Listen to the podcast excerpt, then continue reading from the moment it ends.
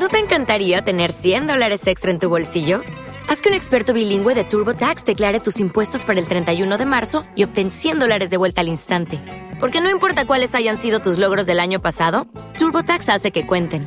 Obtén 100 dólares de vuelta y tus impuestos con 100% de precisión. Solo con Intuit TurboTax. Debes declarar para el 31 de marzo. Crédito solo aplicable al costo de la presentación federal con TurboTax Full Service. Oferta sujeta a cambios o cancelación en cualquier momento. Lucky Land Casino asking people what's the weirdest place you've gotten lucky? Lucky? In line at the deli, I guess? Aha, in my dentist's office. More than once, actually. Do I have to say? Yes, you do. In the car before my kids' PTA meeting. Really? Yes. Excuse me, what's the weirdest place you've gotten lucky? I never win and tell. Well, there you have it. You can get lucky anywhere playing at LuckyLandSlots.com. Play for free right now. Are you feeling lucky? No purchase necessary. Void where prohibited by law. 18 plus. Terms and conditions apply. See website for details.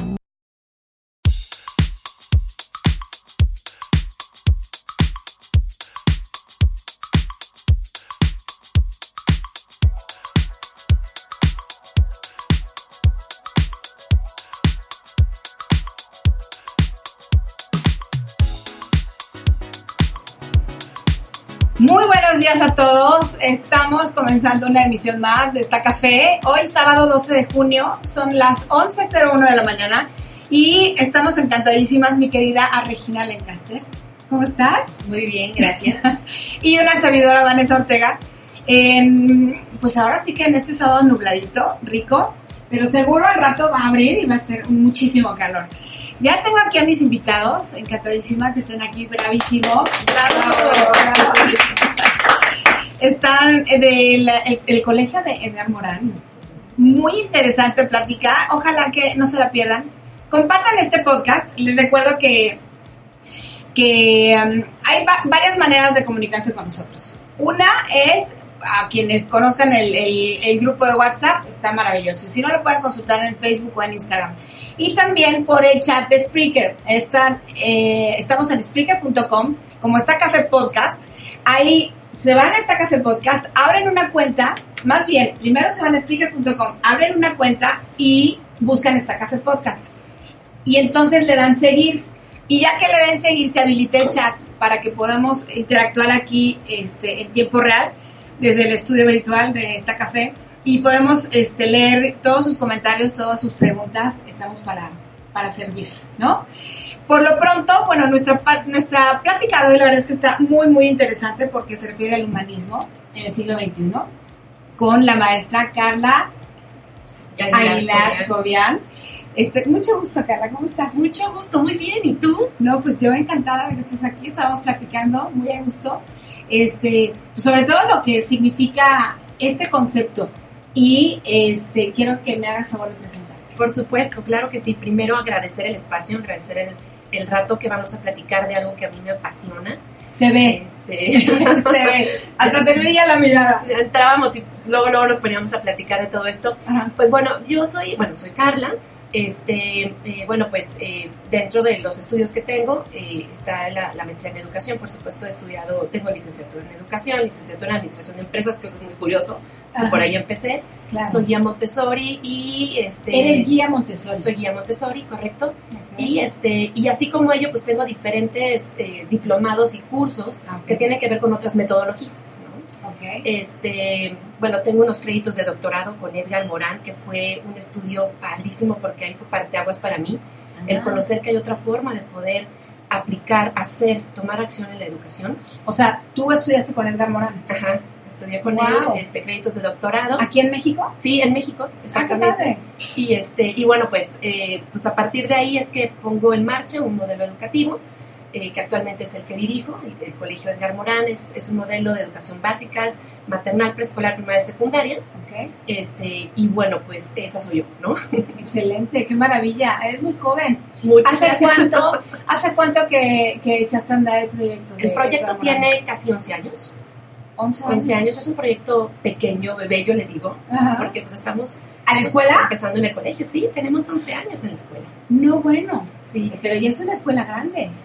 Pues yo creo que medianita, ¿no? ¿Mediana? Ahí va, sí. Ajá. Este, y bueno, pues es un modelo eh, muy, muy curioso. Fíjate que hace 11 años empezamos eh, pues en un colegio de cero, ¿no? Dando informes, eh, ya sabes que incluso arreglando la, la- la infraestructura, este, todavía con, sí, sí, sí, con albañiles y todo ahí. Ajá. Yo platicando de lo que vamos a poner en marcha, del modelo educativo que vamos a realizar. Y empezamos con 80 familias. 80 familias dijeron, va, yo creo lo que me estás diciendo. 80 familias es Sí. muchísimo. Sí, Para empezar, sí, está maravilloso. Sí. Y a partir de ahí, bueno, pues claro que hemos, hemos crecido.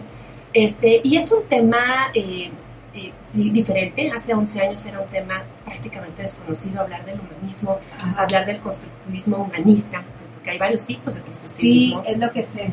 Y, este, y entonces hablar de algo así era, era algo diferente, era Algo muy ver, nuevo. Esto está como muy loco, ¿cómo, cómo se hace, no? Ajá. este, poca gente lo conocía y más en, el- en- en la Ciudad de México y en, y en la zona conurbada como es el Estado de México, ¿no? Todavía me daba yo noticias de que en el interior de la República habían otras opciones más alternativas que la educación tradicional, Ajá. pero bueno, aquí no, ¿no? Entonces sí, sí era poco escuchado. Y de ahí, bueno, pues te decía yo que el humanismo es como, pues algo, era algo como muy nuevo en esa parte. Em, todas estas, estas corrientes de, en el sistema educativo, si me equivoco, por favor, me, este, me, me- me corriges.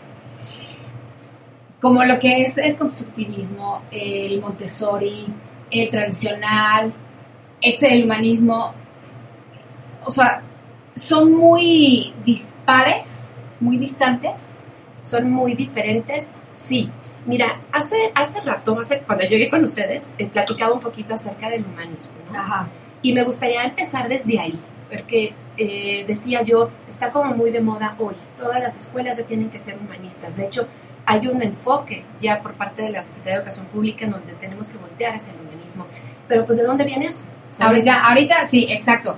Antes de, de que, me, de que Seguro. me- nos expliques lo que es el humanismo, esta parte me interesa mucho, lo que, lo que dice la Secretaría de Educación Pública. Por supuesto. ¿Qué más? O sea, ¿qué, ma- ¿en qué más está? Pues mira, eh, te decía de la parte de- del humanismo, ¿no? Eh, hace ya unos buenos años, yo calculo que hace unos 15 años, si no es que un poquito más, eh, lo que es la UNESCO, la UNESCO que es una partecita de las Naciones Unidas que se encarga sobre todo de asesorar a gobiernos en el tema de educación y cultura, ¿Ok? pues se la vive haciendo eh, estadísticas, estudios para poder aportar en ese tema. Eh, es muy curioso porque incluso si se lo quieren investigar quienes nos escuchan, eh, ah, hubo hace ya eso, ese tiempo un estudio en donde hablaban del grupo de los nueve, nueve países que eran los más poblados y esos países eran, por supuesto, los que más les urgía una reforma educativa. Decían, son donde hay más niños y hacían un enlace en el que la parte social iba completamente ligada a la forma en la que manejaban la educación. Ajá. Entonces la educación al ser deshumanizada, al ser más parcelada, le llamábamos, más este, desintegrada, donde nada más el conocimiento era lo importante, es en donde entonces eh, la UNESCO hace el estudio y, y- y da recomendación. Edgar Morán, curiosamente, entra en este estudio. Edgar Morán, ¿quién es? Edgar Morán es un filósofo.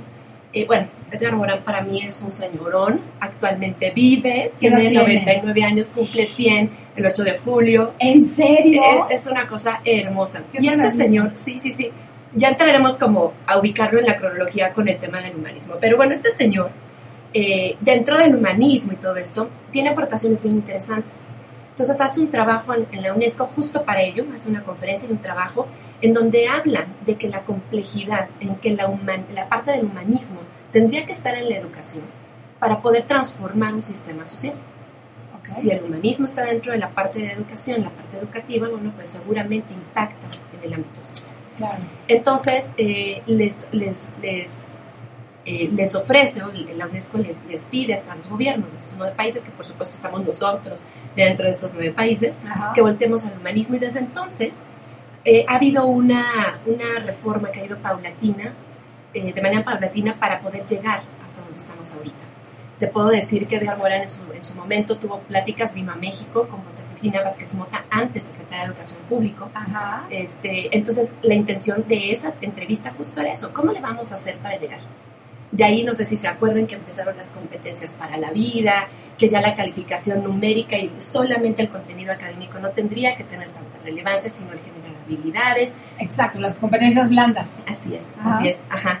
Y todo eso empezar a caminar hasta llegar a un humanismo, ¿no? Entonces de ahí empieza todo este tema. La Secretaría de Educación Pública en su ideario está en búsqueda de, este, de estas formas y en lo personal, en lo que me he topado, por supuesto, eh, este, en charlas con, con profesores, directivos, eh, incluso supervisores escolares que están en, en escuelas públicas, eh, el gran problema es, ok, me gusta cómo se escucha, seamos humanistas, seamos constructivistas, pero el problema es, ¿cómo le hago?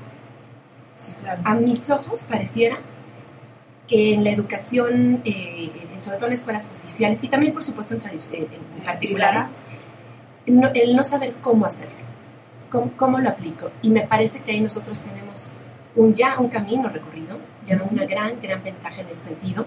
Estuvimos incursionándolo desde tiempo atrás, ¿no? Y sí, sí hay un cómo, por supuesto que hay una forma, pero Claro. vaya, se tiene que estudiar las, las dos, hay que prepararse, no nada más es Sí, sí, vámonos sí. con esta bandera, ¿no? Con las eh, sartén por el mango. Sí, sí, no nada más es la parte diaria. Entonces, bueno, eso es este, contestando tu pregunta acerca de la SEP, bueno, eso es lo que piensa la SEP. Hablando de alguna anécdota de la escuela, me ha tocado que, incluso cuando abrí el colegio, eh, cuando abro el colegio, pues los salones de nuestra escuela son muy diferentes a una escuela tradicional.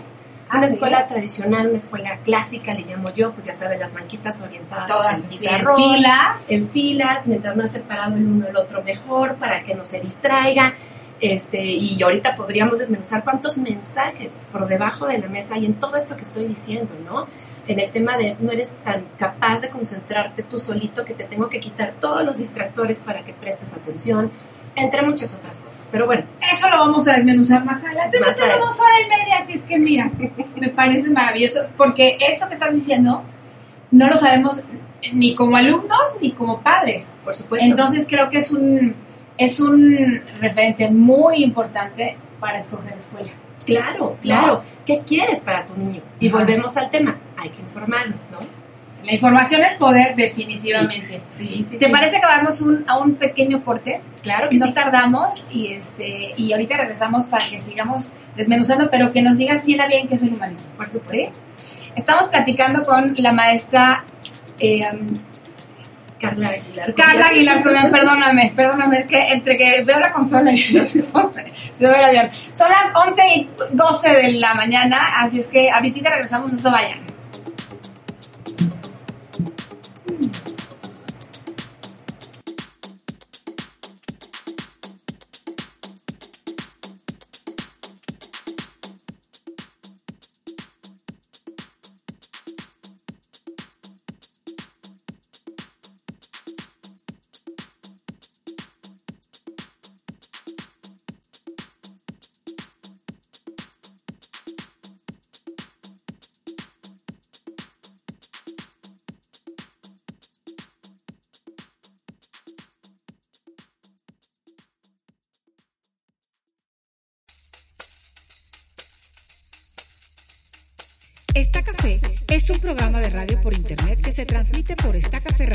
Todos los sábados de 11 a 12.30 del día.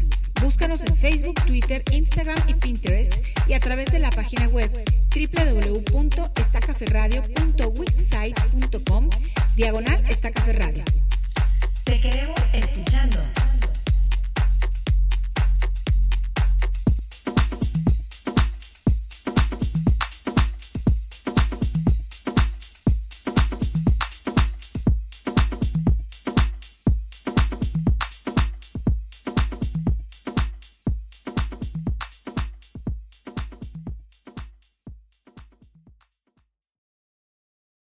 Invitamos a seguirnos y a escuchar contenido de valor y nutrición para tus oídos.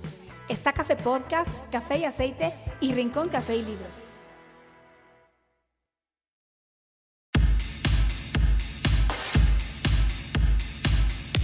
En esta café apostamos por un gran México.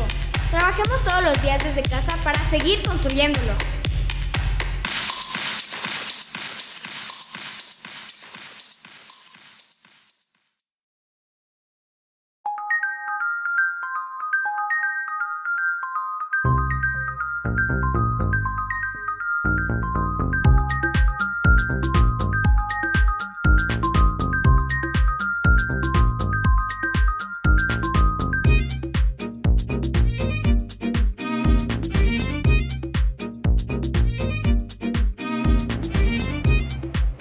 Regresamos a nuestra mesa de esta café. Estamos platicando con la maestra Carla Aguilar Cobian del Colegio Edgar Morán. Ella es la directora y la iniciadora de este proyecto. Correcto. ¿verdad? Pues se me hace maravilloso porque, porque la verdad es que eres muy joven, muy joven y me encanta, me encanta la energía que traes y este y muy estudiada, muy muy convencida de lo que de lo que estás proponiendo, ¿no? Entonces, en este punto quisiera que nos explicaras bien qué es el humanismo bien abierto. Por supuesto, claro que sí. Y, o sea, entendiendo que el humanismo es el sistema educativo de tu escuela. Así es. Bueno, nos enfocamos en ello, sí. Ok. Este, bueno, gracias por eso de muy joven. Creo que se traga años, pero te lo agradezco. Eres mamá, te- entiendo que tus Judy was boring. Hello. Then Judy discovered ChumbaCasino.com. It's my little escape. Now Judy's the life of the party. Oh, baby, Mama's bringing home the bacon. Whoa, take it easy, Judy. The Chumba life is for everybody. So go to ChumbaCasino.com and play over 100 casino style games. Join today and play for free for your chance to redeem some serious prizes. ChumbaCasino.com. No purchase necessary. Void where prohibited by law. 18 plus terms and conditions apply. See website for details. With the Lucky Land slots, you can get lucky just about anywhere. This is your captain speaking. Uh, we've got clear runway and the weather's fine, but we're just going to circle up here a while and uh, get lucky. No, no, nothing like that. It's just these cash prizes add up quick. So I suggest you sit back, keep your tray table upright, and start getting lucky. Play for free at LuckyLandSlots.com. Are you feeling lucky? No purchase necessary. Void where prohibited by law. 18 plus terms and conditions apply. See website for details. Hijas o tu hija está en la escuela. Por supuesto, soy mamá de tres niñas y el modelo, o sea, cuando inicié la escuela, esta la inicié con un propósito principalmente con mis hijas. Fíjate que fue un, un excelente motivador. Yo decía, cuando, cuando descubro lo que es este, eh, una escuela diferente, yo conozco una escuela diferente y conozco el humanismo porque primero me adentré al Montessori. ¿Tú te educaste en Montessori? Bueno, hasta donde tengo entendido mi preescolar de niña, o sea, de título personal de niña, fui a un preescolar Montessori hasta donde me dice mi mamá. Ajá. Este, yo casi no me acuerdo de mi preescolar, pero después fui insertada a una escuela tradicional. Este, sin embargo, por ahí de mis 16, 17 años, eh, me, se me- conozco un sistema Montessori, empiezo a estudiarlo en mis veranos, empiezo a ver cómo funciona y para mí se me abrió un mundo completamente diferente. Ajá. A partir de ahí es que pues me adentro a diferentes metodologías en paralelo a que yo estaba estudiando este, administración y estudié, eh, estudié economía, eh, unas ciencias económicas en, en España, imagínate. Ándale. Este, Nada que ver, ¿no? Nada que ver. Y ya cuando empiezo a, a tener más forma en el tema profesional es cuando digo, no, espérame, el tema de la educación, eh, siempre en paralelo, en paralelo a lo que estuve estudiando, y después de pronto pues ya le cobré toda la, la importancia, entonces por supuesto ya lo estudié más en forma. Y entre todo ello yo decía, cuando empe- me embaracé de mi primer niña, yo decía, híjole, ¿en dónde va a estudiar? Es el tema de todas las mamás nuevas. Es un tema. Claro. Claro. Montessori tradicional, cerca, lejos, este, o sea, ¿Cuál es la mejor opción? Sí, sí. Y por supuesto que si no estamos informados, que vuelvo al tema, eh, vamos a regresar a nuestra historia de éxito. Nosotros, pues ya hablando un poquito más de, de psicología, cada uno de nosotros creemos, o al menos suele ser así, que somos una historia de éxito. O sea, lo hemos hecho bien, estoy hasta aquí, he logrado esto, entonces algo he hecho bien en mi vida, algo hicieron bien mis padres conmigo, que llegué aquí, entonces... Al bien en el camino. Ajá, al no estar informados de qué opciones hay y, y qué podríamos aportar a nuestros niños, pues es muy natural, es muy normal que recurramos a la escuela en donde nos metieron nuestros padres y casi todas eran tradicionales, ¿no? Sí, yo, en, bueno, en mis tiempos yo soy más grande que tú seguramente. Este, sí, yo el Montessori no lo conocí hasta que fui adolescente, pero nunca, te soy honesta, nunca lo practiqué ni conmigo, obviamente, ni con mis hijos. Claro. Pero a muchas amigas mías sí, entonces no, es que el Montessori es maravilloso y hacen lo que... Entonces dije, eso es mi pensar. Claro, claro. O sea, y muy válido, ¿eh? Ya sé cosas. o sea, ¿cómo van a hacer lo que se les hincha la gana? No, necesitan una estructura. claro, claro. ¿No? Sí, sí. Y fíjate que el Montessori en sus inicios en México se ganó a pulso esa, esa fama, ¿sabes? Eh, conozco muchas escuelas Montessori, conozco dueñas de escuelas Montessori, conozco gente que se dedicó a ponerlo Ajá. y por supuesto que en un principio no fue bien implementado. En un principio, eh, eh, bueno, lo que yo sé, te voy a platicar desde mi historia, lo que yo conozco es señoras, eh, sobre todo eh, señoras con dinero, porque implementar un Montessori cuando inicia en México era sumamente caro. Exacto, es más caro que el tradicional. Sí, sí, sí, sí. Y, y esto tiene que ver porque, bueno, para poder poner un Montessori tienes que ser guía Montessori, por supuesto, y eso está genial, porque traes toda la formación, toda la filosofía y la metodología del, de- del método, pues. Este, sin embargo, el material que tenías que tener era material holandés, certificado, porque sí debo decir, el material Montessori es material científico, no es didáctico, no es lúdico. Tiene otra, una completa eh, forma de abordaje por parte de los niños y de los profesores, que también ya si nos dará tiempo platicamos un poquito de eso. Claro. Este, entonces, era muy caro ponerlo. Tenía que tener ciertas características para hacer sí o sí Montessori, pero a partir de ahí empezó a volverse como, una, como un blog, como una forma de pertenecer a un grupo. O sea, pierde la sustancia del, Por de- de- supuesto. de- de- del por qué. Por supuesto, porque entonces eh, empezaron a implementarse Montessoris donde no estaban las guías realmente aplicando el método. Entonces, pues si no sabes precisamente cómo practicarlo, pues se vuelve un no, pues eh, permito que el niño, una de las, perdóname, me regreso, una de las de los ejes principales de Montessori es que los niños puedan tomar decisiones. Pero eso es completamente distinto a decirte que va a hacer lo que se le dé la gana. Claro. O sea, sí, pero no. Claro que hay una contención, que hay límites, eh, hay Una estructura. contexto, por supuesto, si no el niño no estaría ejerciendo su libertad. Para la libertad se requiere a fuerza de límites. Si no se vuelve esto un libertinaje y eso no tiene crecimiento en el humanismo. Exacto. El humanismo, para ser humanista, debe tener límites. No es lo que sea. Entonces, por supuesto que ahí empieza la confusión y entonces si un niño no quiere hacer nada, lo voy a dejar que no haga nada durante todo el día, porque no, no, no, eso no es Montessori.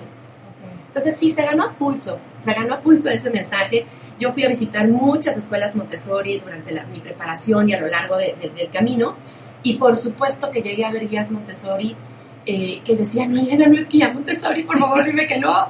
Este, eh, espacios en donde había niños que estaban haciendo cosas que no tenían que hacer en un ambiente educativo. Y por supuesto que eso no es Montessori. ¿no? Claro.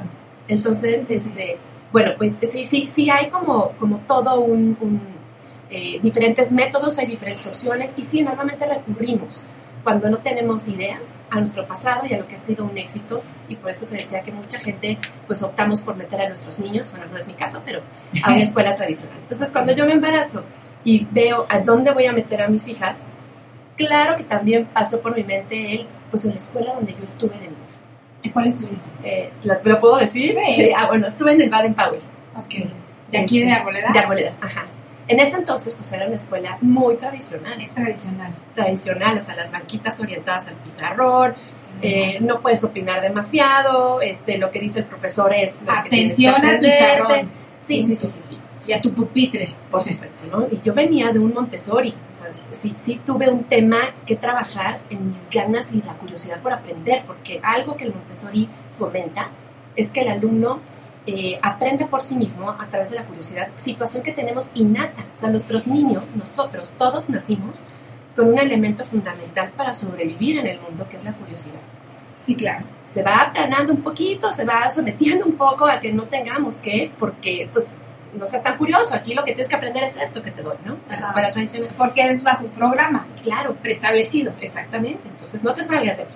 Ajá. Pero bueno, pues este, ya a lo largo de, de la, de la primaria y todo, pues logré, logré este, seguir creciendo y aprendiendo con toda la metodología. Pero cuando empecé a, a sondear escuelas, yo no, me ve, yo no veía a mis hijas sentaditas en un pupitre, yo no veía a mis hijas eh, prestando solo la atención, tener que para que, para que vaya al baño, o sea, obviamente prestando atención, sí, pero no nada más eso. Yo decía, no quiero des- desaprovechar todo el potencial y- y las habilidades de mis hijas. Eh, para ir al baño, que tengan que pedir permiso para ir al baño y que alguien más les diga que no pueden ir al baño. Porque sí se ha dado. Por supuesto, A yo mí me tuve una anécdota, claro.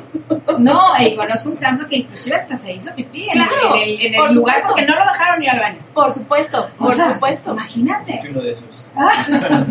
Yo también. Sí, sí, sí, a mí también me pasó. Primero de primaria. Siete años. La salida para irnos al, al patio para que nos recogieran nuestros papás. Estábamos sentados en orden de lista. Aguilar, pues yo soy la primera. Tú eres número uno, Soy igual la número uno, sí, claro. Y Es entonces, horrible. sí, bueno, a mí me gustaba, Ah, pero, ok. pero porque te digo que yo con muchas ganas de participar y todo, ¿no? Siempre fui muy ñoña también, me encanta. Pero el tema que para salir del salón era la última, salían primero las otras filas. Y yo tenía unas ganas de ir al baño. Entonces yo le decía a la Miss, para empezar a levantar la mano, no puedes hablar hasta que te dieran la palabra. Entonces, ¿qué pasó, Carla? Tengo ganas de ir al baño, Miss. No, te esperas porque ya van a salir. Ahorita que salgan vas al baño. Ok. Y yo, yo me acuerdo que me movía, me movía, me movía. Le volví a hacer mi mano, Miss, tengo que ir al baño. Ya te dije que no puedes ir al baño ahorita. Ok. Bueno, pues tuve mi accidente. Pero No, para mí mi gran ventaja es que era la última de salir del salón y dije, ah, muy bien, pues que se salgan todos. ya salía Nadie que no se viera, claro. Claro. Pero no tendría por qué vivir eso. No, no, no. Fíjate ¿Qué que- necesidad? no, no, no, no, es un atropellamiento a la persona. Eh, platicando con otras eh, metodologías alrededor del mundo, he tenido la oportunidad de, de viajar un poco y platicaba este, en Canadá con un, un principal, ¿no? un director, y platicaban ahí mis hijas también y todo, y en algún momento era, ¿cómo que piden permiso para ir al baño? Ah, o sea, ya no se usa Por eso. supuesto que no, aparte era como, ¿y alguien más va a decidir sobre tu vejiga? Decía. Sí, claro. Y yo, ah, sí, eso hacen de pronto, ¿no? Entonces, pues yo imaginándome a mis hijas en un tradicional y todo, visité varias escuelas y dije, no, no, no, no. O sea, tengo que hacer lo mío. O sea, esto no, no, no, no, no, no estoy convencida. Y bueno, pues a mis exigencias, yo decía, una escuela Montessori es la opción. Al principio mis hijas estuvieron en una escuela Montessori y después dije lo mismo, o sea, tengo que crear un modelo. Entonces ahí viene todo este estudio que hice con Edgar Morán y en la tesina de, de, de este doctorado que estudio es en donde para mí fue una iluminación, este, una epifanía en donde yo decía, si Edgar Morán habla de una complejidad, es decir, hace ratito hablábamos de que conocen, tienen a una conocida que hizo, que empezó a hacer como una fundación o un movimiento donde vendían libros para rescatar animalitos de la calle, ¿no? Y me decían ustedes, sí, pero no tenía trato al cliente, ¿no? Por ejemplo. Eh, Cero. Cero. bueno, pues eh, Elsa Morán habla de eso. Dice, oye, a ver, un psicólogo eh, no tendría que estudiar solamente psicología. Es una persona compleja y para trabajar requiere de, de integrarse de otros conocimientos. Debe saber también de administración, debe saber de ventas. Un arquitecto no se puede quedar solamente en la arquitectura, tiene que saber algo de psicología, va a manejar gente, Exacto. va a manejar un grupo, tiene que liderar un proyecto. Entonces, sí, claro, y en todo, en todo lo que hacemos, en este- eh, lo que hacemos en esta vida es, es un, es un lenguaje que tiene, que, que si quieres servir a otro, finalmente estás ofreciendo un servicio, un producto. Es una venta. claro, claro, claro. Y en ese intercambio tienes que hablar un mismo lenguaje. ¿no? Así es. Yo también lo aprendí a lo largo de la vida. Este, no sé si conoces el, ene- el enneagrama. Sí, claro, claro. ¿no? Sí, sí, Entonces, ese te enseña muchísimo a conocer los distintos este, caracteres o personalidades y hablar el mismo idioma para cerrar un negocio, por supuesto. que es así de simple. la comunicación, ¿no? No, bueno, Este, imagínate. Sí, es importante. Entonces, bueno, pues eh, yo decía, no, yo tengo que hacer algo diferente. Y es en donde, donde nace esta motivación con mis hijas, ¿no? Este, y regresando a mi- al humanismo, ¿no? Mira, el humanismo es muy curioso porque se escucha hoy como algo muy nuevo y es tan antiguo. Sí, claro. Te puedo hablar que desde la Edad Media se empezó a tocar el humanismo. Eh, en aquellas épocas, esto lo toco muy rápido, pero en aquellas épocas estaba la escolástica. La escolástica es la escuela tradicional. La escuela la daban los religiosos. Los religiosos eran los que ponían sus escuelas. Eh, Primero era catecismo, ¿no? Evangelizar y dar conocimiento para ello leer, escribir. Y empezó a darse la escuela con ellos. Y la escuela era tradicional. El sacerdote era el que sabe cómo, cómo formarlos. Es más, yo tengo la palabra, el poseedor del conocimiento. Tú Sí, eres encargado de recibir todo este conocimiento, apropiártelo, no lo vayas a cuestionar. Lo, te lo apropias así y luego lo replicas. O sea, casi casi después de Dios estaban ellos. Claro, sí, sí, sí. Y de ahí nace el tema de la, del tema de la educación, ¿no? Eh, bueno, uno de las, de las grandes eh, corrientes de la educación. Y fue muy curioso porque justo eh, en- dentro de la misma iglesia empieza a surgir el humanismo. Ah. Eh, dentro de la misma iglesia hay algunos que empiezan a cuestionarse, ¿esta será la forma de...? Y bueno, ahí se queda, pero cobra muchísima más importancia después de la Segunda Mundial. Ahí es en donde realmente hay un cambio eh, a nivel mundial en el tema de educación. De educación. Por supuesto. Ahí es en donde filósofos, pedagogos, psicólogos se cuestionan qué rayos hicimos. O sea, el cuestionamiento era, y la culpa, está, está muy curioso esto, si nos ponemos a leer qué pensaban en aquellos entonces, decían que los culpables de lo que pasó había sido, habían sido ellos, los educadores, los filósofos, los pedagogos, porque ¿qué hicimos mal? Que nuestros jóvenes salen a creerse propaganda, salen a crear y hacer atrocidades, ¿no? Que también el que Y sí, pues, todo lo que se inserta es, es, es, es fundamental. Dice, eso es fruto de nosotros. Algo hicimos mal. Y se inician incluso estudios interesantes, eh, teorías interesantes. Por ejemplo, ¿no? Esto ya lo conocemos ya hoy, ya es, es algo como, como muy, muy digerido, ¿no? Pero si yo violento al alumno en el aula, porque antes era violentado en el aula, Sí. no solamente estos mensajes debajo de la mesa de no eres capaz de concentrarte, tan lo doy por hecho, que es más, ni siquiera lo discuto. Te quito todo el distractor que puedas tener. ¿no? Ah, Este, si no estás prestando atención, el gizazo, ¿no? El, Este, el reglazo. el reglazo. Y fíjate bueno. que diríamos que es muy antiguo el reglazo. Ajá. Bueno, actualmente conozco gente, este, pues mi pareja, ¿no? Mi actual pareja, Ajá. que, bueno, recibió la, la, la famosa vara porque pues algo no estuvo bien. ¿Tú? Varias veces. ¿En serio? Aquí cerca. ¡Ay! tenía varias, varias, varias varas. La sorpresa, firmaban. Cristóbal. Te pegaban y te hacían firmar. Me en muero. secundaria, ¿Hace cuántos años? en el 94, 95. O sea, aquí a la vuelta de la esquina. O sea, esto, esto es actual, o sea, esto, esto lo escuchamos, ¿no? Bueno, tengo una amiga que me dice que su hija, cuando iba en secundaria, es una amiga más o menos de mi edad, y una, una vez la pellizcó en la mano. A mí me pusieron en el sol, ¿eh? Así, por portarme mal, me dejaron en el sol toda la tarde hasta que eh, saliéramos del salón. O sea, hasta que acabara la, la escuela. ¿no? Sí, sí, ahí agarré este dorado. Vieras que no había yo conocido historias así tan De recientes. verdad, te vas para atrás. O sea, y eso es violentar a la persona. El tradicional que les ponía las orejas de burro para ver y te Claro. pongo enfrente Ajá. para que te dé como la penita y a ver si así te aplicas, también es violentar. a ¿Eso hacían? Sí, Claro. y, y- y yo conocía, eh, bueno, ahorita que me estoy acordando, conocía que les, les jalaban las patillas. With the Lucky Land slots, you can get lucky just about anywhere. This is your captain speaking. Uh, we've got clear runway and the weather's fine, but we're just going to circle up here a while and uh, get lucky. No, no, nothing like that. It's just these cash prizes add up quick. So I suggest you sit back, keep your tray table upright, and start getting lucky. Play for free at LuckyLandSlots.com. Are you feeling lucky? No purchase necessary. Void where prohibited by law. 18 plus terms and conditions apply. See website for details. Lucky Land Casino asking people what's the weirdest place you've gotten lucky? Lucky? In line at the deli, I guess? Aha, in my dentist's office. More than once, actually. Do I have to say? Yes, you do. In the car before my kids' PTA meeting. Really? Yes. Excuse me, what's the weirdest place you've gotten lucky? I never win and tell. Well, there you have it. You can get lucky anywhere playing at LuckyLandSlots.com. Play for free right now. Are you feeling lucky? No purchase necessary. Void where prohibited by law. 18 plus. Terms and conditions apply. See website for details. los niños. También ahí, en, ay, bueno, no, no. Eso está repor- reprobable, ¿no? Pues antes no, al contrario, los papás decían, pues ¿qué hiciste mal, mi amor? No Aplícate, muero. mijo, ¿no? O sea, Porque- permitían Por supuesto. que, que violentaran a sus hijos para que aprendan mejor. Porque es lo mejor, porque es el camino, porque es la forma. Entonces se lo cuestionaron en aquella época y dijeron, si el niño es violentado en el aula y es violentado en casa, pues Ujú. aprenda a relacionarse a través de la violencia. Entonces va a salir a violentar. Pero aparte, o sea, eso de inicio. Y, y otra, ¿con qué inspiración van a aprender? No, no, no. ¿No? Recordemos que no, que en aquella época y todavía en las escuelas tradicionales, lo importante es qué tan buen repetidor y qué tan buen eh, este, persona que domina el, el- el- la- el método eres.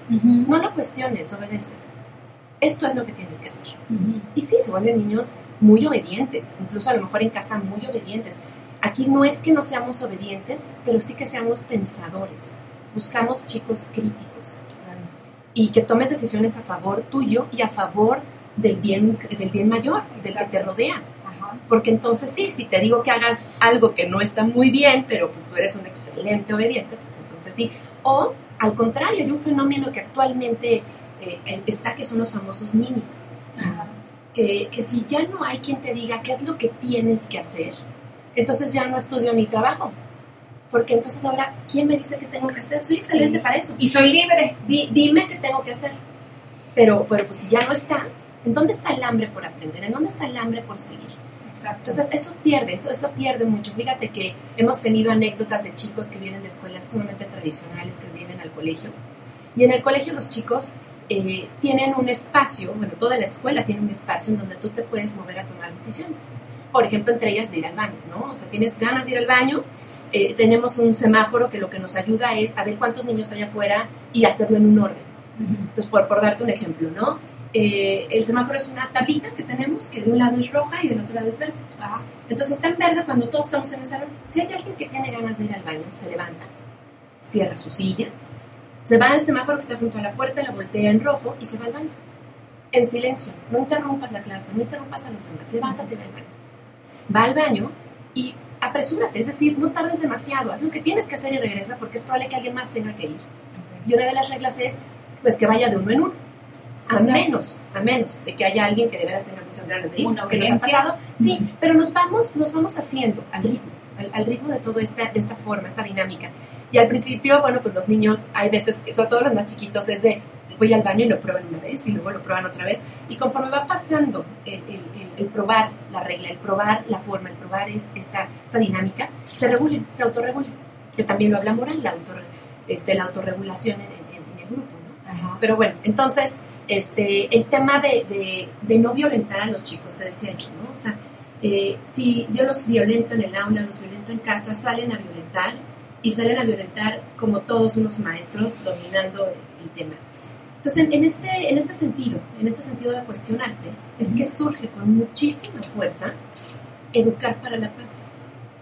Ay, mira qué bonito se oye. ¿Por qué Educar no para la educamos paz? para la paz? Porque, perdóname que te interrumpa, quiero pensar que todos, todas estas restricciones o represiones, si estoy expresándome bien, eh, en los chavos salen a hacer bullying. Claro. Porque están, o sea, aprenden tantas cosas no adecuadas, tanto en la escuela como en casa. Y por desgracia, muchos papás no tienen una educación para la paz, porque traemos todos cre- unas creencias entre la cultura, el machismo, la sumisión de las mujeres, en fin, es una ma- maraña tremenda. Y todo eso, como padres, se los llevamos a los niños, se los transmitimos a los niños. Entonces ellos dicen, híjole, la escuela me enseña una cosa, pero aquí mi papá y mi mamá están haciendo otra. Entonces, este, ¿en dónde estoy? Por supuesto, ¿No? por supuesto. Entonces, que, que quiero pensar que esa crisis es lo que hace que unos niños sean bullying y que se, se comporten como animales. Por supuesto. Fíjate que, que, bueno, yo siempre he dicho que una vez que conocemos el humanismo, ah, y no se los advertí, se los advierto, chicas, es como esta pastilla de Matrix, en donde una vez que tomas la pastilla no hay vuelta atrás. Para mí, desde que conozco el humanismo y desde que he adentrado en el tema de que pues, los maestros que trabajan conmigo, los papás que entran conmigo, una vez que lo conoces ya no hay vuelta atrás. Ya no hay forma de regresarte al tradicional, ya no puedes. Claro. Ya no puedes. O sea, ya, ya una vez que tienes conciencia de lo que es el respeto a la persona, llamémosle así, ya no. O sea, ya te, te cuestionas muchas cosas, ¿no? Este, y, y por supuesto que cuando estoy en charlas con amigos de los amigos de los amigos y escucho cómo, y escucho cómo se violentan entre ellos, cómo violentan a sus hijos, ahí en las reuniones, ¿no? Desde un zape que le dan al pequeñito y yo así de, ¡Ah, no, no, no, este zape, donde el niño, por ejemplo, este, se quiere quitar la chamarra porque tiene calor y el papá tiene frío y entonces el papá es, no te la quites, y el niño, pero tengo, no te la quites, ¿no? El, el- desde pequeños, esas pequeñas eh, acciones, ¿sí? De poder permitirle al niño que, que crezca, que aprenda, que tome decisiones. Que tome su decisión. Claro, Este, sí, entiendo, ¿no? Pero bueno, va, va más allá de eso. Este, pero bueno, entonces sí, sí, es- eso se cuestionan los, los filósofos y pedagogos de aquella época. Es muy curioso porque está Montessori, por supuesto, Montessori es la primera, la primera que hace lo siguiente, esto es bien interesante. Para que haya un modelo pedagógico, para que un modelo pedagógico tenga eh, permanencia y permee en, en la comunidad, debe tener dos cosas. Debe tener una filosofía, una filosofía que te dice para qué, para qué lo estamos haciendo. Y debe haber un método, cómo lo vamos a hacer. Si no nos quedamos, como te decía, en el ideario de la Secretaría de Educación Pública, seamos humanistas, todos somos constructivistas, ¿no? Y el mundo del... del, del, Y el este, profesor que está en entusiasmo. sala de 50 niños en un aula me dice, ¿y cómo lo voy a hacer? Exacto. O sea, pues sí va, pero ¿cómo? Este, entonces, tiene que haber esas dos cosas y María Montessori logra hacerlo y lo implementa, lo lleva a cabo. Es la primera, y hasta hoy que yo sepa, por parte de la UNESCO, la reconocida por parte de la UNESCO como la metodología para educar para la paz. No está peleado el contenido académico, que eso es bien importante, porque es Eso un es gran que lo sesgo, hay una gran eh, mito en donde la, el contenido académico está peleado con el humanismo. Y no, no es cierto. Pero se aprende de forma distinta. O sea, sí tienen un programa. Claro, Que se un apega programa. a la Secretaría de Educación. Sí, sí, sí, sí, sí. Sin embargo, eh, el objetivo principal es la formación de la persona. El contenido académico suele ser el pretexto para formar el resto. Y te voy a decir algo, algo referente a ello. También esto lo habla Edgar Morán. Te dice Edgar Morán, habla de la pertinencia. A ver, lo que sabes hoy, la información que sabes hoy, puede ser vigente tres años. Sin embargo, la información va cambiando. Por, por darte un ejemplo muy, muy básico, ¿no? Plutón. ¿Es planeta o no es planeta? Era planeta, ya no es planeta. Ahora otra vez, sí. Hasta el, el sistema solar ha Se cambiado. actualiza. Claro. La división política. La ya no es división la política. misma. O sea, tú estudiaste en tu secundaria una división política. Todavía hay Te hicieron aprender, hay por supuesto, países y capitales. Hoy ya no son las mismas. Así es. Y dice la educación tradicional, dice Edgar Morán, si tú te vas a fiar con el contenido académico en tres años, eres obsoleto. Ay, Jesús. Ya no eres competente. Uy. Y, más, y va cada vez más rápida la información. Sí, claro. Entonces, ¿en dónde está la clave? Pues no, no enseñarle la información. Sí, se vuelve un pretexto, pero yo le voy a enseñar a cuestionarla, a investigarla, a analizarla Actualizarla. y a tomar decisiones respecto a ello. Y entonces, sí, en tres años, espérame un momento, déjame actualizarme. Ah, ya entendí. Pero tengo todas estas habilidades Claro. O sea, superiores eh, para analizar. esta parte del constructivismo que en la que el niño o chavo, adolescente, dice, esto ya es obsoleto porque yo escuché, leí, Es correcto. o intuyo que pudo haber cambiado y entonces por sí mismo Así es. va y hace una investigación y Por se actualiza. supuesto, por supuesto. Pero para ello tiene que saber hacer todo eso. Sí, exacto. Porque si no, el niño sigue repitiendo lo mismo. Así es. Y entonces es por eso que decía yo, no, algo tenemos que hacer. Entonces, bueno, pues Montessori inicia este movimiento junto con otros autores. Por supuesto está Segan, que fue su, su, su maestro. Este, es muy curioso, pero Freud este, y Montessori fueron este, contemporáneos. La hija de Freud, por ejemplo, eh, pone una escuela Montessori. Ella se decía, Ana, Ana, se decía discípula de Montessori.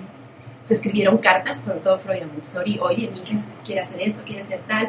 O sea, realmente hay un, hay un bagaje ahí de, de- de pedagogos y filósofos impresionantes. Maravillosa. Hubieron filósofos, bueno, pedagogos, que dijeron y dieron filosofía. Dieron una forma del para qué, más bien dijeron un para qué hacer otras cosas distintas. Se quedaron sin método. Y dice Morán, una filosofía sin método es una filosofía muerta. No hay forma de ponerla en marcha. Claro. Y también surgieron muchas corrientes metodológicas, entre ellos el constructivismo cognitivo, que ahorita hablaré de él, Ajá. que sí es otra forma de hacerlo diferente al tradicional, sí, pero sin tener filosofía se vuelve otra vez, paradójicamente, un adestramiento al ser. Otra vez me voy a volver experto en el cómo, en hacer algo metódico y olvido al ser, me olvido el para qué era. Exacto, la misión Ah, principal. ah, pues ya me volví muy hábil en hacer esto, pues sí, pero otra vez perdemos la esencia. Entonces, ahí lo importante de tener las dos cosas, El para qué y el método. sí, el para qué y el cómo, Y el cómo. para, para no perdernos en el tema de educación. ¿Querías decir algo, Regina? Ah, no, pues justamente que esa parte de que la información se vuelve obsoleta después de tres años se me hace muy cañón, porque a mí sí me ha llegado a pasar, o sea, inclusive en universidad, o sea, menos porque siento que los profesores de universidad escuchan más que muchos profesores de primaria, secundaria y prepa, pero por ejemplo que estás hablando de historia y pues tú investigas y dices como no, es que esta parte de, no sé, la colonización o de ciertas cosas no pasó así porque yo leí y he visto investigaciones al respecto y le dices al profesor y se enojan. ¿Cómo vas a cuestionarme a mí que soy el profesor, que yo he estudiado? Pero, o sea, nunca, no, o sea, nunca escuchan y siempre nos tratan a nosotros como estudiantes como si fuéramos, pues, tontos, ¿no? Es como, es que tú qué vas a saber si tú eres estudiante. Y, o sea, a mí en lo personal siempre me ha molestado eso de, ¿ustedes qué van a saber si están jóvenes? Pues es que, o sea, el que me tiene que enseñar eres tú y no estás haciendo tu trabajo como los, lo tienes que hacer. O sea, y eso yo lo viví en escuela tradicional católica 100%, o sea, no, fatal. claro. O sea, sí se me hace como muy importante que los profesores tienen que, pues, tanto actualizarse como aprender a escuchar, porque... Sí, tomar una postura más, este, más empática, creo yo, ¿no? Bueno, pero no sé si es parte de la, del sistema, tanto, tanto la, el método de enseñanza como la enseñanza en sí, es parte del profesor.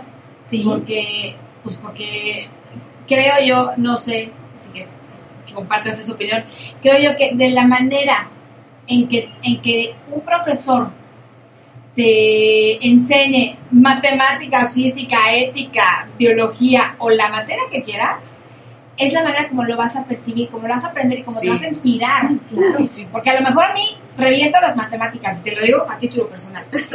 las abomino, pero hubo un, un, profesor que me las enseñó maravilloso y hasta me saqué, no 10, no 10, pero pasé muy bien y le entendí. Y mi vida cambió porque entendí matemáticas y de verdad, cuando entiendes algo y, alguien te inspira, dices, ¡ay, me encantó! ¿No? Porque lo sabes hacer, porque te puedes ponerte tú solito sin tener que tener asesoría y los gritos de tu mamá y, la amenaza de este de, final de mes, sí. la mal. Entonces, no sé si eso también sea parte de las pues actitudes. sí, sí, por supuesto. O sea, hablando de este tipo de anécdotas, eh, muy curioso, yo estudié eh, en Pamplona, en la Universidad de Navarra, la, ah, privada. Ah, pues claro, allá en la Universidad de Navarra. Bueno, pues estuve ahí este, estudiando, te decía, Ciencias Económicas Administrativas. y estuve en una cátedra, en una clase, pues ya sabes, eran, eran salones, este tipo, pequeños auditorios, ¿no? Escalonados, era, somos un montonal de chavos. Y el profesor con sus tres pizarrones explicando. Yo no sé en qué momento me metí a economía, si yo era administradora porque pues tuve que super aplicarme a conocer economía porque ya eran los semestres avanzados. Entonces, bueno, yo me super apliqué y estudié. Y entonces el profesor estaba en su clase, yo recuerdo estar anotando y de repente hubo un gran silencio y de, este, hubo un silencio, entonces yo aprovechaba de levantar mi mano porque yo tenía una duda. Entonces levanto mi mano, estaba viendo mi cuaderno, cuando levanto la vista me doy cuenta que el grupo entero me estaba volteando a ver y el profesor tenía una postura de brazos cruzados, bastante eh, soberbio él viéndome, sí, como diciendo, te estás atreviendo a levantar la mano. No, qué horror. Y entonces me quedo viendo y le dije, tengo una duda, ¿me puede repetir el modelo de Schumpeter? Todavía me acuerdo de eso. Se me queda viendo y le hace, no. Y se sigue. ¡Maldito! Yo me quedé fría, fría de veras porque dije, sí, ¿qué, ¿qué, estoy haciendo? ¿Qué hice? O sea, le falta el respeto. La gente volvió a ver, tenía una chica junto a mí que ella venía de intercambio de Suiza. Y ella me decía, aquí no se pregunta. Y yo, ok. Dice, toma nota, al rato yo te platico, ok. Ándale. Entonces, pues sí, sí hay modelos. No, sí hay modelos cómo, o sea, ¿de qué manera? Y estabas en la universidad. Sí. ¿De qué manera vas a volver a...? No, obviamente. El gizazo. No, yo ya lo levanté la mano. Y por supuesto que el decano y todos los demás no estaban accesibles a los chicos.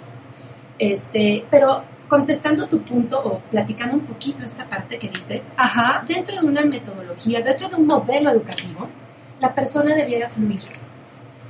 Eh, dentro del colegio eso nos pasa. Cuando hacemos eh, reclutamiento no sabes qué difícil es.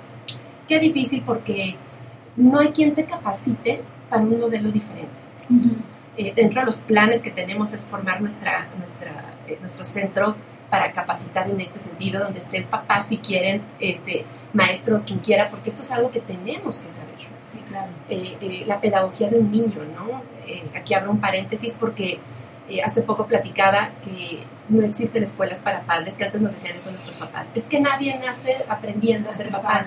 Tienen toda la razón, pero eso no puede ser un pretexto para no informarte. Exacto. Ya. With the Lucky Land slots, you can get lucky just about anywhere. This is your captain speaking. Uh, we've got clear runway and the weather's fine, but we're just going to circle up here a while and uh, get lucky. No, no, nothing like that. It's just these cash prizes add up quick. So I suggest you sit back, keep your tray table upright, and start getting lucky. Play for free at LuckyLandSlots.com. Are you feeling lucky? No purchase necessary. Void where prohibited by law. 18 plus terms and conditions apply. See website for details. Lucky Land Casino asking people what's the weirdest place you've gotten lucky? Lucky? In line at the deli, I guess? Aha, in my dentist's office. More than once, actually. Do I have to say? Yes, you do. In the car before my kids' PTA meeting. Really? Yes. Excuse me, what's the weirdest place you've gotten lucky? I never win and tell. Well, there you have it. You can get lucky anywhere playing at LuckyLandSlots.com. Play for free right now. Are you feeling lucky? No purchase necessary. Void where prohibited by law. 18 plus. Terms and conditions apply. See website for details. Tienes hijos, infórmate. ¿Cómo, ¿Cómo sería lo mejor? Tus papás no lo hicieron. Y lo hicieron con todo el amor y lo mejor que pudieron haber hecho y lo agradezco. Yo a título personal a mis papás los amo y les agradezco lo que me han dado. Eh, creo que puedo yo aportar a mis hijas hoy de otra manera, ¿no? aprendiendo, estudiando. Sí, sí, hay forma, pero bueno. Estoy completamente de acuerdo. Este, sí.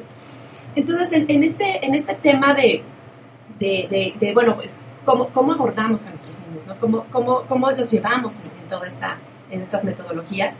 Este, pues bueno, es, es, me, me, me, lleva a pensar en esta parte de levantar la mano y que no las peleen y este, violentarse un poco en el aula, porque pues sí me causa un poco de, de conflicto, ¿no? Claro. Este, no hay capacitaciones, entonces los profesores que llegan con nosotros, dentro de la entrevista, lo más importante es ver cómo, cómo se viven ellos con la filosofía del colegio. Primero, primero con la filosofía. Sí he tenido entrevistas con profesores que me dicen, no, espérame, el, el, esperar que un niño me diga su opinión o me diga qué quiere en medio de la clase, no a mí me hace perder el tiempo. Por supuesto que es un profesor que mi filosofía no va a fluir. No, claro. eh, profesores que les digo, oye, si tuvieras que cambiar la manera de aplicar tu materia en clase, ¿la harías? ¿Y cómo que se te ocurre? Y ahí también hay profesores que me dicen, sí, yo lo que haría sería mejor para matemáticas, los salgo, los salgo al patio y entonces que miran la cancha de básquet y entonces que hagan esto. Eh, esa filosofía va por nosotros, ¿no? Claro, porque hay alternativas. O sea, sí. esta razón de meter no, no funciona. Pues no, y terminamos haciendo cortocircuito. Que haya niños preguntones en el salón de clases. Yo quiero que haya niños preguntones. Claro sí. que sí, que se cuestionen. Participativos. Y, y, y, que cuestionen lo que estamos haciendo. Claro. Eso es lo que estamos buscando, ¿no? Porque además, eh, yo creo que en las mentes creativas de los niños hay ideas mm. maravillosas. Sí. que se pueden aplicar en ese momento y que dices, esto nos funcionó, está claro. buenísimo. Imagínate un niño que sí pasa, que dice, oiga profesor, oiga miss, y si hacemos esto en el patio, o, y si hacemos tal cosa, y si hacemos un concurso de tal, y es una idea que surge de la autoorganización del grupo, y es una idea que va a aportar, ¿no?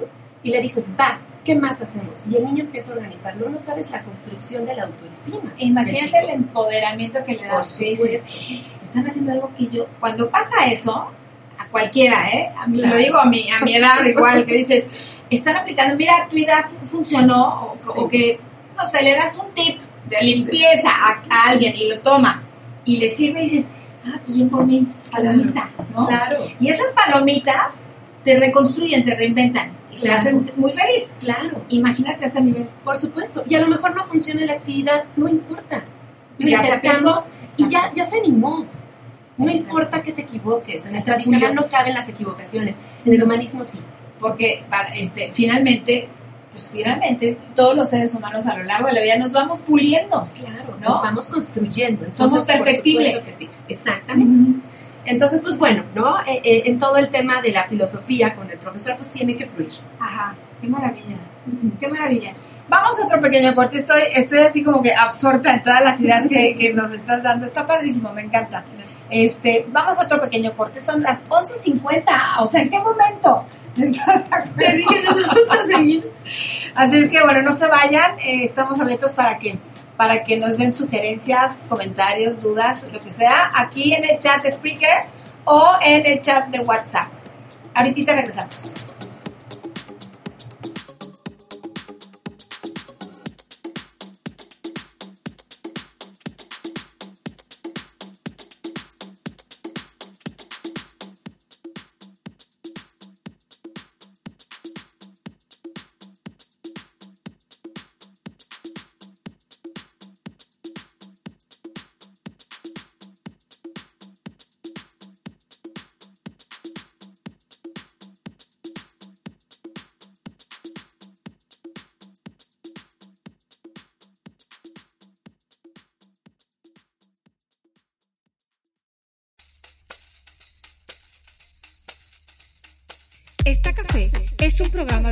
Internet que se transmite por Está Café Radio todos los sábados de 11 a 12.30 del día.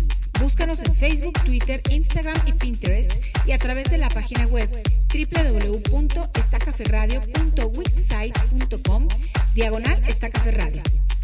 Te queremos escuchando.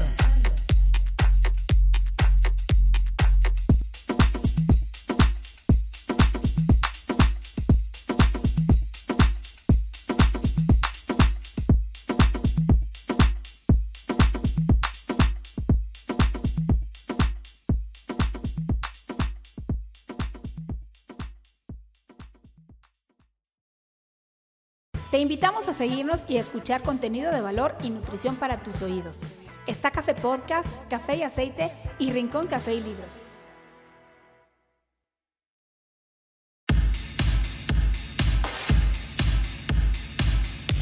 En esta café apostamos por un gran México. Trabajemos todos los días desde casa para seguir construyéndolo.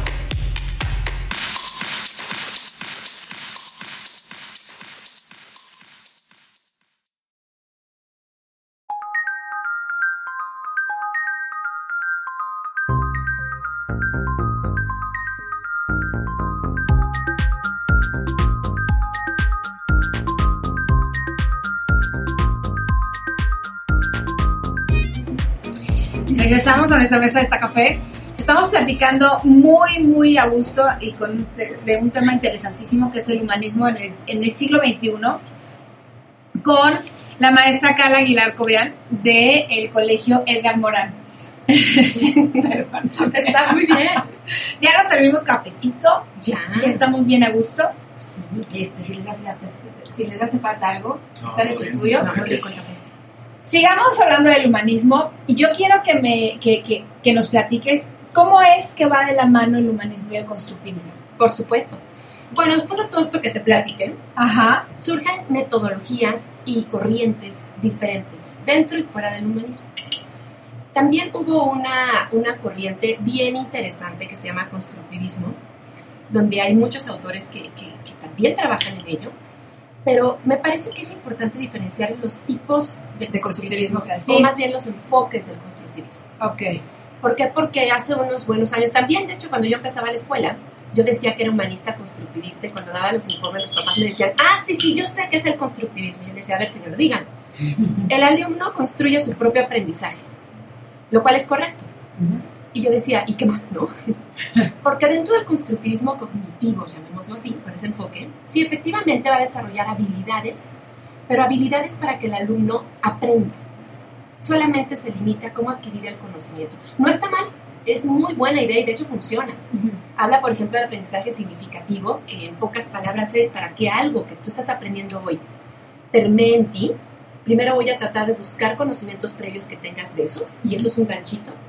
Te doy la actividad o el conocimiento, y después te dejo el otro ganchito este, listo para decirte en qué lo podrías usar en tu vida. No lo puedes aplicar. Entonces, si yo cumplo con esas tres cosas, el aprendizaje significativo se da. Y por supuesto que eso no se da en el tradicional, tienes que mover a los chicos. Entonces, un ambiente constructivista, constructivista perdón, cognitivo se da. ¿Por qué? Porque sobre todo se basa en proyectos, se basa en trabajos en equipo, trabajos colaborativos. Sí, y hoy en día hay muchas escuelas en eso. Y ya son constructivistas. Es un gran paso porque no son tan tradicionales. Sí, he visto yo en, en- en mi experiencia como mamá sí. que el- exacto, esta, esta palabra de proyectos está llena en todas las materias. Sí, sí, sí. ¿No? Sí. Y se me hace, se me hace buenísimo en el sentido de que los obliga a trabajar en equipo, a conciliar, a, a- a tomar en cuenta la opinión del otro, a empatizar. Son muchos valores, muchas cosas que se tienen que generar al trabajar en equipo. Porque finalmente siempre van a vivir en sociedad. Por supuesto. ¿No? Así es. Maravilloso. Y ahí va el pelo. Ajá. que para mí está. Otra vez me vuelvo súper experto en una metodología, en una forma de hacer las cosas. Y la persona y el ser, ¿dónde está? Otra vez me falta la filosofía. ¿Para qué? ¿Para qué trabajo en equipo? ¿Para qué lo hago de esta manera? Ok, eso todavía no lo saben. No, para mí eso es el constructivismo cognitivo.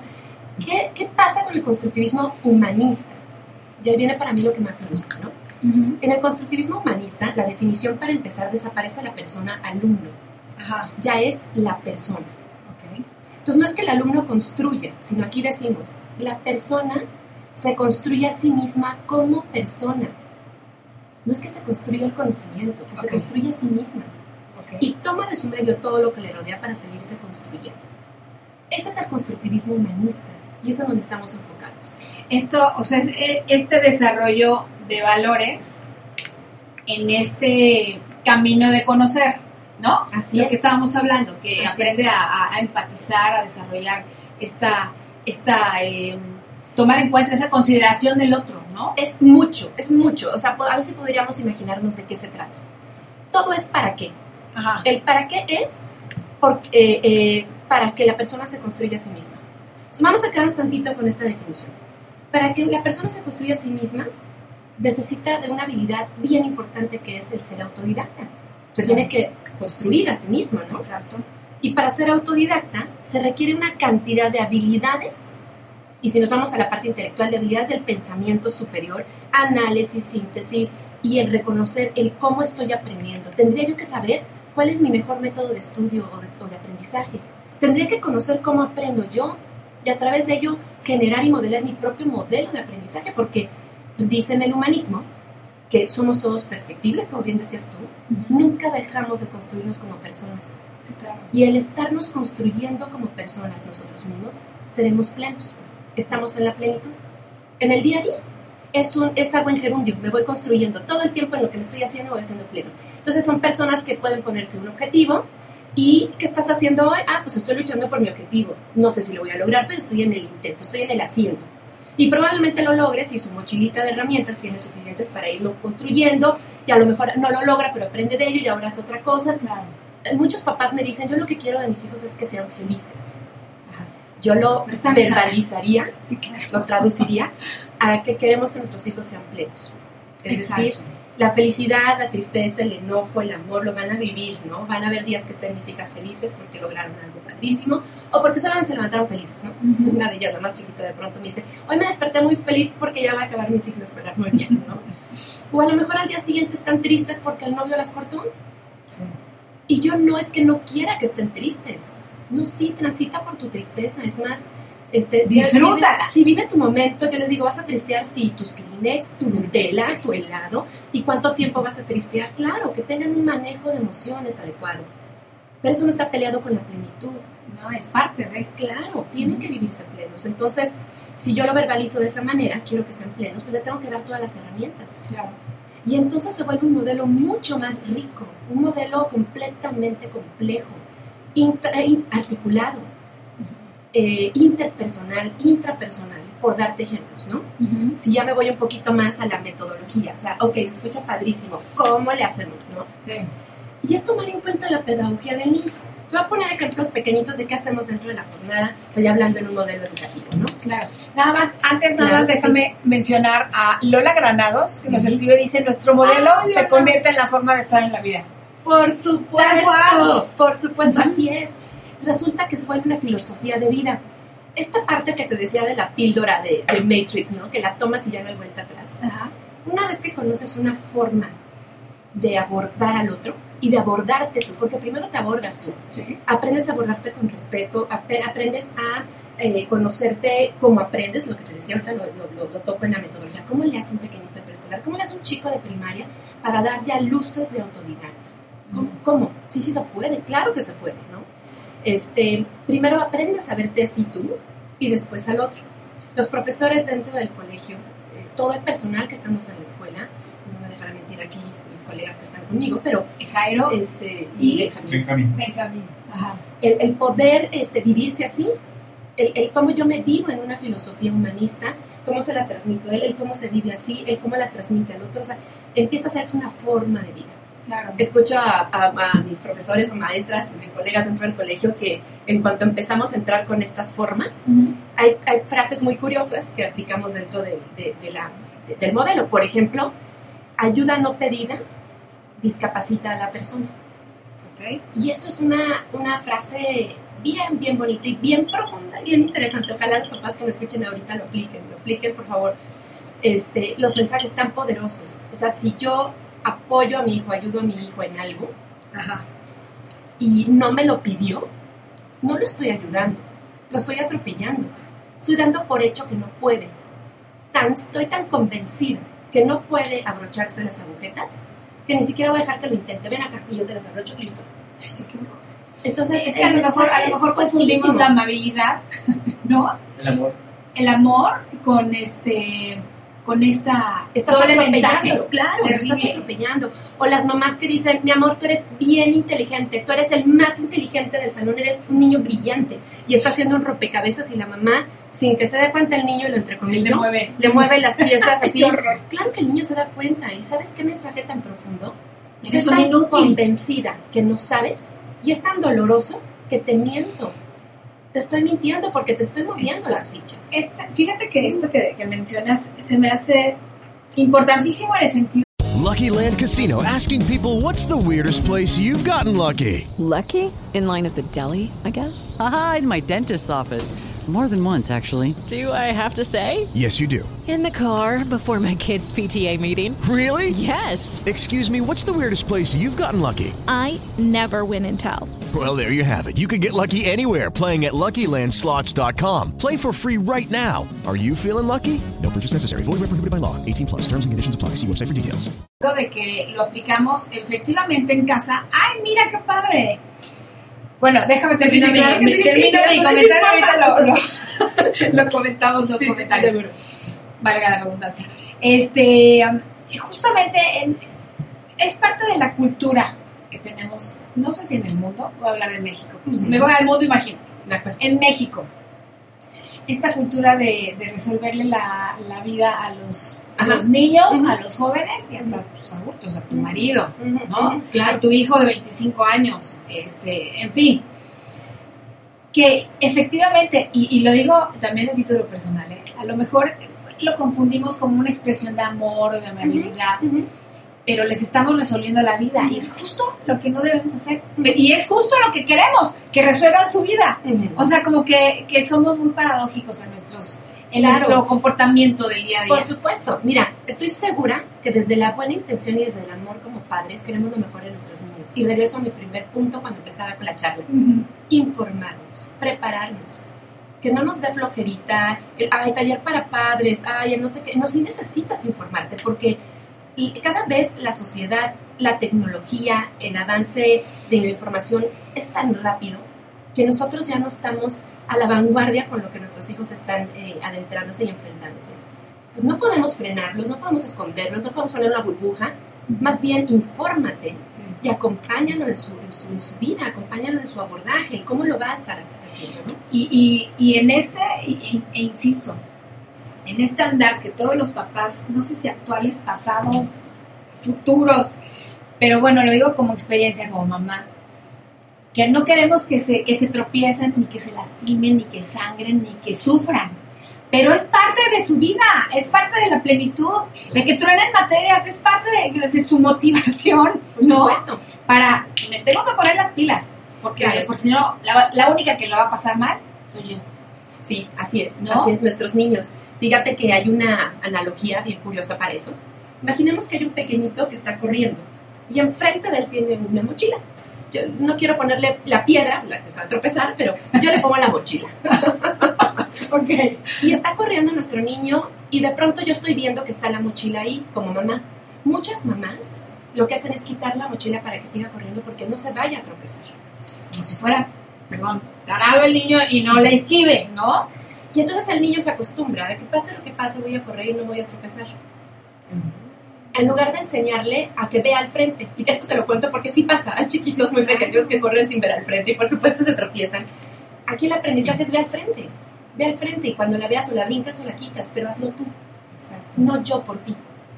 Eso es bien, bien importante. Entonces, bueno, sí, estar, estar eh, informados, aprender en el cómo sí, a respetar a nuestros niños. Son personas. Son Son personas. personitas y con, que ya están y con toda la capacidad de ser plenos, sí. Si los dejamos plenos, Sí, sí, sí, ¿no? sí, sí. Porque finalmente creo que si no dejamos que se hagan plenos por sí solos, pues, pues estamos forjando tiranos, Claro. Inútiles. Hay eh, niños tiranos. Insatisfechos. que sí. ¿Estás de acuerdo? Sí, merecedores de todo. Yo- Exacto. niños que les cuesta trabajo moverse. Fíjate que, que ah, contaba anécdotas pequeñitos que vienen de escuelas tradicionales, tradicionales al colegio, ¿no?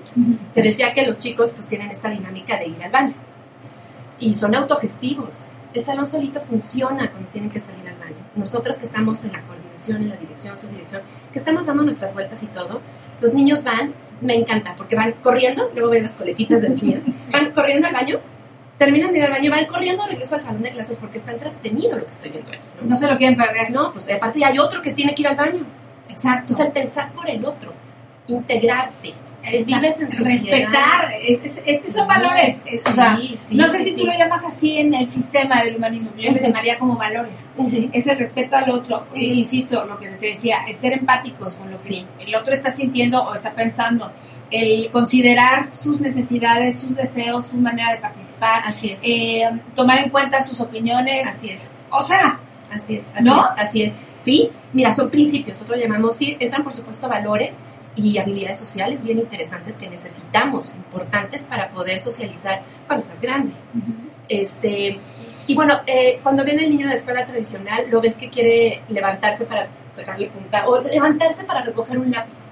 Me ha pasado que están este, levantando la mano y ¿qué pasó? ¿Puedo, ¿Puedo recoger mi lápiz? Sí, para eso no tienes que levantar tu mano. Le recoge el lápiz y regresa. Eh, los chicos dentro de la jornada este, toman sus materiales y regresan a, a su banquita y todo, y no tienen que pedir permiso para hacerlo. Y es un movimiento autogestivo en el aula, es muy interesante. qué padre. Este, y cada niño sabe qué tiene que hacer. Y el tradicional normalmente se queda sentado y ve a sus compañeros y poco a poco, poco a poco vuelvo a descubrirlo, vuelvo a quitarle estas capas que no le permiten moverse en un ambiente sano, en un ambiente de respeto, en un ambiente de probarte, ¿no? Claro, y, y de plenitud. O sea, yo estuve en escuela tradicional. No recuerdo que haya sido así tan, tan rígida. Me- me ve Regina y me ve con ojos, pues. claro que sí, obviamente, mamá. obviamente somos generaciones muy diferentes. Y tampoco la, la- lo sufrí así tanto. ¿O sí? No es que la haya sufrido, pero, o sea, digo, una escuela fácil no fue. Bueno, evidentemente no. Estar tan cerrados así. el- yo soy completamente enemiga. Yo, yo, yo. Vanessa Ortega. soy completamente enemiga de las ideas cerradas. No, no enemiga de una estructura. Sé que es muy importante. Por supuesto. Pero esta cerrazón en la que no hay manera, o sea, hay un muro de contención así, oh, estricto, no puedo, porque yo así no soy. Claro. Yo misma no soy. Y soy muy criticada, eh, bueno, como te Bueno, pero a ver, déjame decirte Para un café. Na- nadie somos así. E- Es a lo que voy. Nadie la somos así. del ser. Entonces, yo te estoy hablando a como yo, como yo soy personalmente y como veo el mundo. Para mí no hay que sea blanco o negro. Hay escala de grises. ¿Te gusta o no hay escala de grises? Porque nada, ni es completamente sí o blanco, ni nada es completamente no o negro, ¿no? En el, en el Inter hay muchas circunstancias y muchos estados de ánimo y muchas cuestiones que, que varían en el ser humano y que te hacen cambiar de opinión o te hacen girar a ver otro, otra, otra cosa, otra perspectiva, en fin. Y- Claro. Y, se vale cambiar de opinión. Sí, por y supuesto. se vale equivocarse, por supuesto, pero por supuesto que se vale reparar. Claro. ¿No? Claro, crecer y aprender de ello, ¿no? Y, y se vale hablar de todo, porque, porque yo soy, estoy convencida, soy comunicóloga, estoy convencida de que hablando se entiende la gente, de que no hay manera, lo único eh, verdaderamente no negociable es la muerte, todo lo demás se puede platicar, se puede negociar todo. ¿O no? ¿Estoy mal? No, no, no, no. ¿No? Me parece que, que sí es importante el aprender a estar en el mundo, a socializar y a, estar en el mundo, a estar en el mundo aprendiendo a crecer, a respetarme, a respetar al otro, y, pero que es un ejercicio continuo. Te Sí. decía, esto es algo constante, ¿no? En la escuela, toda la metodología está orientada a nuestra filosofía. La filosofía es la construcción del ser. Entonces, ¿cómo lo demás construyen eso? No sé si quieras que antes de que aborde esto Vamos a, Sí, a- a seguro. leer, sí, mira, qué padre. Leti Rojo Gracias a Lola Granados por su comentario. Lola, Saludos. Leti. Leti Rojo dice, hace 14 años mi hijo me dijo, no sé qué tengan que hacer, pero yo me quiero quedar en esta escuela. Adorado. Es un lindo, es un alumno mío. ¿Ah, sí? Y mira, este, ya están por acabar. Está en tercero secundaria, por ahí Ay, y dice, hoy está triste porque ya se va. Sí, sí, ya sé, Leti. Bueno, yo estoy conociendo apenas, soy honesta, yo, yo fui muy, eh, fíjate, paradójicamente fui muy cerrada, aquí no va a regañar, pero fui muy cerrada a- al método tradicional porque em, creo que se complementa con mi manera de ser en casa. Yo soy más libre, yo no soy de estar castigando, de estar... Sí gritonando como mamá, pero tampoco soy así de las que... Terrible, no. no bueno, creo que lo puedes, lo No, puedes no hay, no hay tanto temor en la casa. ¿no? Muy bien, muy bien. Exacto. No hay tanto temor. o sea, Poquito. un poquito. Este, sí, por supuesto hay unas reglas, ¿no? Unas reglas, cualquier persona educada y decente, pues sigue, ¿no? Este, y yo la estructura no la obedezco, entre comillas, tanto. Suele ser rebelde. No tampoco, o sea, me gusta seguir mis, mis reglas, pero porque sé que esto, que so, que no, no paso encima de alguien más, eh, considero al otro, me, me encanta respetar las opiniones de los demás, considerarlas, porque aprendo mucho. Entonces, como que me estoy identificando con, con, con Claro, claro. Y sin embargo, nunca lo, nunca permití aplicarlo en mis hijos. Ahorita que lo estoy conociendo, me encantaría. Porque ahorita ya no es tiempo, nada más con una. Solo, solo estuve en la misma escuela desde el kinder hasta la prepa. No es tanto. Sí, bueno, y hubo algunos cambios con los demás, pero, pero siempre bajo esa línea. Claro, ¿no? y lo que te decía en un principio, solemos regresar al desconocimiento o al temor. Sí, Regresamos a lo conocido. exacto. Y porque seguramente funciona. tu conocido fue el que te llevó a donde estás. Entonces, te funcionó. Exacto. No necesariamente. Así pensaba eso, Claro, justamente. sí, mira, casi Sí. todos lo hacen así. Sí, y no fue malo, porque no fue malo. Tengo, in- insisto, grandes recuerdos, grandes maestros, grandes lecciones. Este, pero creo que, que hubiera sido bueno probar otro sistema. Yo soy feliz, feliz de que mis hijas hayan estado en mi proyecto. Ya tengo dos grandulonas en preparatoria, eh, una muestra fehaciente de que el contenido académico no está eh, este, Peleado. No, por supuesto que no en la formación eh, de la persona, este, con beca de, de talento académico, o sea, simplemente por la forma en la que hicieron su examen, eh, eh, tienen ellas ya una beca designada, eh, incluso dentro de las preparatorias de la zona que son muy, muy exigentes.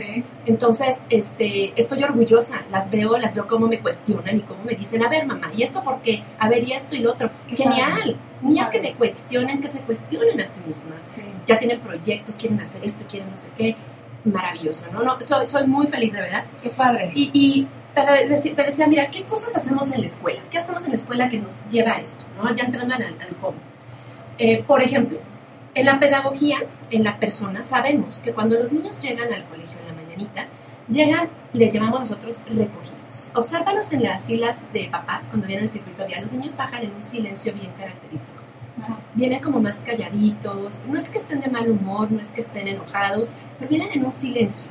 Sí. Eso es porque no vienen con toda esta agitación, esta prisa del día. Y ese silencio, es- ese acogimiento, llamémosle así, es ese momento en el que están, es muy preciado para nosotros porque es muy fácil entrar a una concentración profunda. Claro. Entonces, si yo sé que así vienen de casa, vienen fresquecitos, llamémosle así, ajá. Si yo llego al colegio y primero tienen un gran receso de media hora en lo que llegan todos los demás, entonces ya empieza esta dispersión. Y después les pido que se formen. Y algo si no te formaste bien, a lo mejor evidenció uno que otro, entonces hay cierta tensión en las filas. Con cierta tensión llegas al aula y el docente, ¿qué tendría que hacer? Volver a relajarlos y volver a propiciar un ambiente de relajación, o sea, de, concentración para llegar a la concentración profunda. ¿Por qué hablo de la concentración profunda? Porque es cuando el chico no solamente genera conexiones neuronales bien importantes que todavía se generan, no te digo en el preescolar, sea, el preescolar son muchísimas, todavía en primaria, a través de concentración profunda. Cuando el chiquito deja de moverse físicamente y está atento, todo su ser está atento en algo, hay conexiones importantes que todavía a nivel fisiológico se hacen. Y aparte de ello, el chico va a aprender a conocerse solamente en ese momento, cuando están con ellos mismos. Bueno, entre otros beneficios. Pero a ver, si yo ya sé que esto funciona así, ¿por qué no lo hago de otra manera? Los niños, por ejemplo, en la escuela, aquí en el Edgar Morán, llegan de casa en el circuito vial y así como van llegando, se van directo a su salón. No hay filas en la entrada, no hay el recreo, y eso no dice que estemos desestructurados. Claro. Los chicos tienen un salón de español y un salón de inglés y tienen un gran horario móvil. Es un horario que está a la vista de ellos en donde dice semana A empiezas con español o semana B empiezas con inglés y qué salón te toca. Entonces el chico desde que llega al colegio va a tomar la primera decisión que es ¿en dónde está mi salón? Camino yo hacia mi aula y el profesor ya me está esperando en la puerta donde me da la bienvenida. Adelante, bienvenido, empieza tu trabajo y cada niño inicia su trabajo. Ya aprovechando esta, este acogimiento que trae. O sea, es lo mismo. Perdóname si te hago esta pregunta, a lo mejor este, me perdí. Pero entonces es lo mismo lo que es el humanismo a lo que es Montessori. No, no es lo mismo. El humanismo es una corriente, es un enfoque. ¿Ok? Y dentro de ese enfoque hay diferentes autores que dijeron, yo en este enfoque, en donde creo que el humanismo, que es el humanismo? Es una corriente filosófica y una corriente de- pedagógica también, en donde dice que la persona contiene en sí mismo todo para ser pleno. Somos muy optimistas los humanistas. Ajá. Y creemos que si tenemos todo para, para ser persona, pues a lo largo de la vida nos seguimos construyendo. Bajo esa premisa hay muchos autores Ok. que están en ese mismo enfoque. Entre ellos está Montessori, está Waldorf, por ejemplo, que es otra Ujú. metodología también humanista. Está Pierre Fort, por ejemplo, que es un sacerdote, es muy curioso porque él es discípulo de Montessori. Él viene a México, incluso pone una escuela en Guadalajara, el sacerdote así per se. Él conoció a Montessori físicamente, este, muere por ahí de los ochentas, estuve a punto de conocerlo. Ay. Este, yo estuve también por allá, pero también es humanista y dijo un cómo, que es diferente a Montessori. Entonces hay muchos autores que dicen cómo dentro de esta gran umbrella, este gran... Que es el humanismo. Exactamente, este gran paraguas que es el humanismo, ¿no? Entonces así como te cuento esta dinámica de cómo entran a los salones de clase, que si te fijas es diferente, Sí. así como yo hay diferentes dinámicas dentro de toda la jornada en donde los chicos van a, a seguirse formando. Por ejemplo, si un chiquito llega de primero de primaria, hay muchas anécdotas, Ajá. llega de primero de primaria, llega con su mochila y se queda viendo el horario móvil. Las niñas de sexto les encantan los chiquitos de primaria. Entonces, dos de ellas se paran junto de él y el pequeñito estaba viendo bien, bien, bien clavado en su horario móvil porque pues lectoescritura y viendo cuál era y entonces es primero y segundo y a ver cuál me toca. Entonces, este, las, las chicas les dijeron, ¿quieres que te ayudemos? Y el chico ni los volteó a ver, el pequeñito, y les dijo, no. Claro, no me digas, yo puedo. Está bien. Y las niñas entonces se hicieron para atrás y le hacen así, no, le hicieron así de, oh, ya sabes, ¿no? Entonces el pequeño se fue al salón equivocado. Imagínate la seguridad que tiene el chamaco para no aceptar la, la ayuda de dos niñas No, grandes. no, déjame a mí. No, si puedo. Sí. Se va al salón equivocado y ¿qué pasa? Nada. Entró y se dio cuenta que no era el salón. Ups, adiós. Y entonces la amiga dice, ¿qué vas a hacer? Me voy al otro. Y se fue al otro. Un chiquito de primero de primaria. Sube, equivócate, aprende, que no pasa más. No eres menos persona por equivocarte. Y no hay una reprimenda tremenda No, no, no. porque cometió semejante acto, ¿no? No, no, no. Y entonces vamos a transportarlo a la vida ya más grandecitos, ¿no? Ahorita que he tenido oportunidad de viajar con mis hijas, es una de mis hijas, la más pequeña o la del medio, la que fuera. Tú llévame a la sala de abordar. ¿Qué edad tiene? Y si me equivoco, ni modo, ¿no? Mira, la más pequeña tiene 14, la que sigue tiene 16 y la que sigue tiene 18. Están plenas. Ay, Dios mío, están hermosas. Señoritas ya, ¿no? Ajá. Entonces, así como yo, hay muchas actividades dentro del aula. Nos sentamos en herradura, en una gran herradura, donde la intención es, como en un ámbito social, cuéntame, ahorita que estamos en una gran mesa circular que terminó siendo ya herradura también, eh, cuando estás trabajando, no, no te voy a segmentar, no te voy a parcelar de los demás compañeros. Doy por hecho que claro que puedes sentarte con tu mejor amigo y prestar atención. Fíjate que en un principio, cuando llegan los niños al salón, no hay lugares asignados y conforme va avanzando el ciclo escolar, van, van teniendo que organizarse de otra manera. Por ejemplo, que ahí van- vienen los límites de los que hablamos, la estructura de la que hablamos. ¿no? Si, por ejemplo, yo me siento con mi mejor amiga y no me puedo concentrar, me cuesta mucho trabajo trabajar, yo le digo a la pequeña, vas a tener que buscar otro lugar en donde sentarse, donde tú puedas trabajar. Ya te probaste, no lo estás logrando, ¿qué vas a hacer? Que ellos encuentran sus propias Y ahora, respuestas. no es para siempre, nada es para siempre. A lo mejor de ahí, sí, de la siguiente clase no se sientan juntas, va. vamos a ver en una semana y las chicas te dicen, oiga, Miss, yo creo que ya estoy lista, ¿podemos probar sentarnos juntas? Va, vamos a probar. Nada es para siempre. No somos así, o sea, esos castigos que decimos a los Estoy papás. completamente de acuerdo Nunca contigo. vas a ver la tele otra vez, no, O no sea, es cierto. Aparte es la mentira más grande. Pues sí. O sea, No hay lógica. ¿No? no, hay lógica. Y sí, fíjate que ya por ahí de sexto de primaria hay dos chicos que, bueno, había dos chicos hace dos años que eran cuates, cuates, todo el tiempo juntos y les encantaba el fútbol y cuando iban a entrar al salón era de, ok, se daban la mano, se con el puño, se separaban, cada quien se quedaba separado porque ya sabían que ellos juntos no podían trabajar bien. Claro. Pero ellos tomaban esa decisión. Dos amiguis de primaria en donde se ponían la pluma y el, el sacapuntas y todo entre sus dos bancas para no hablar mientras trabajaban, para no distraerse, pero aprendieron a trabajar juntos. Qué maravilla. Oye, eso estoy buscando de los niños. Eso es lo que buscamos La todos. autorregulación, el autoconocimiento. La moderación, ¿estás de Claro. acuerdo? ¿Cómo me voy a regular? ¿Cómo me voy a autorregular si siempre tengo el adulto que me está regulando antes de que cometa la falta? Antes de que lo intente, ¿qué tal si lo logro? Y además con advertencias, con amenazas, ¿no? Sí, claro. Con precastigos, este, con un tono de hostil y feo. No, sí, cometemos muchos errores en, en- sí, desde la educación en casa. ¿no? Así es, así es. Y también los, este, pues, muchos profesores en la escuela. Por supuesto. Y en eso andamos, eso es lo que, lo que hacemos en la escuela. Eh, te puedo contar mil anécdotas, te puedo contar incluso cómo funciona la metodología en la parte académica también. Somos una escuela bilingüe. Este, el inglés, eh, fíjate que el inglés vuelve a ser una herramienta, un pretexto para la formación de la persona. Fíjate cómo regresamos a la filosofía. Ajá. ¿Y por qué? ¿Por qué funciona así? Cuando un niño aprende y tiene hasta los 12 años, después de los 12 años hay un cambio en la estructura del pensamiento que no nos los permite con esta facilidad. Pero tiene hasta esa edad para que genere la habilidad y conozca las conexiones necesarias para pensar en otro idioma. Si tú logras pensar en otro idioma antes de esa edad, a partir de ahí tú puedes aprender cualquier otro idioma porque ya sabes cómo hacerlo. Y es una habilidad fundamental. ¿Cuántos adultos conoces que están aprendiendo inglés y por más que se meten a cursos y a cursos de pronunciación no, No se les da y traducen en la cabeza y no saben cómo? Claro, no adquirieron esa habilidad antes. Entonces, ¿por qué tendríamos que ser bilingües? Porque tiene que aprender al menos un idioma para que tenga la habilidad. Ya el que el niño decida si aprende dos, tres, cuatro, porque nosotros también estamos pensando en, en generar algo más en el tema de idiomas.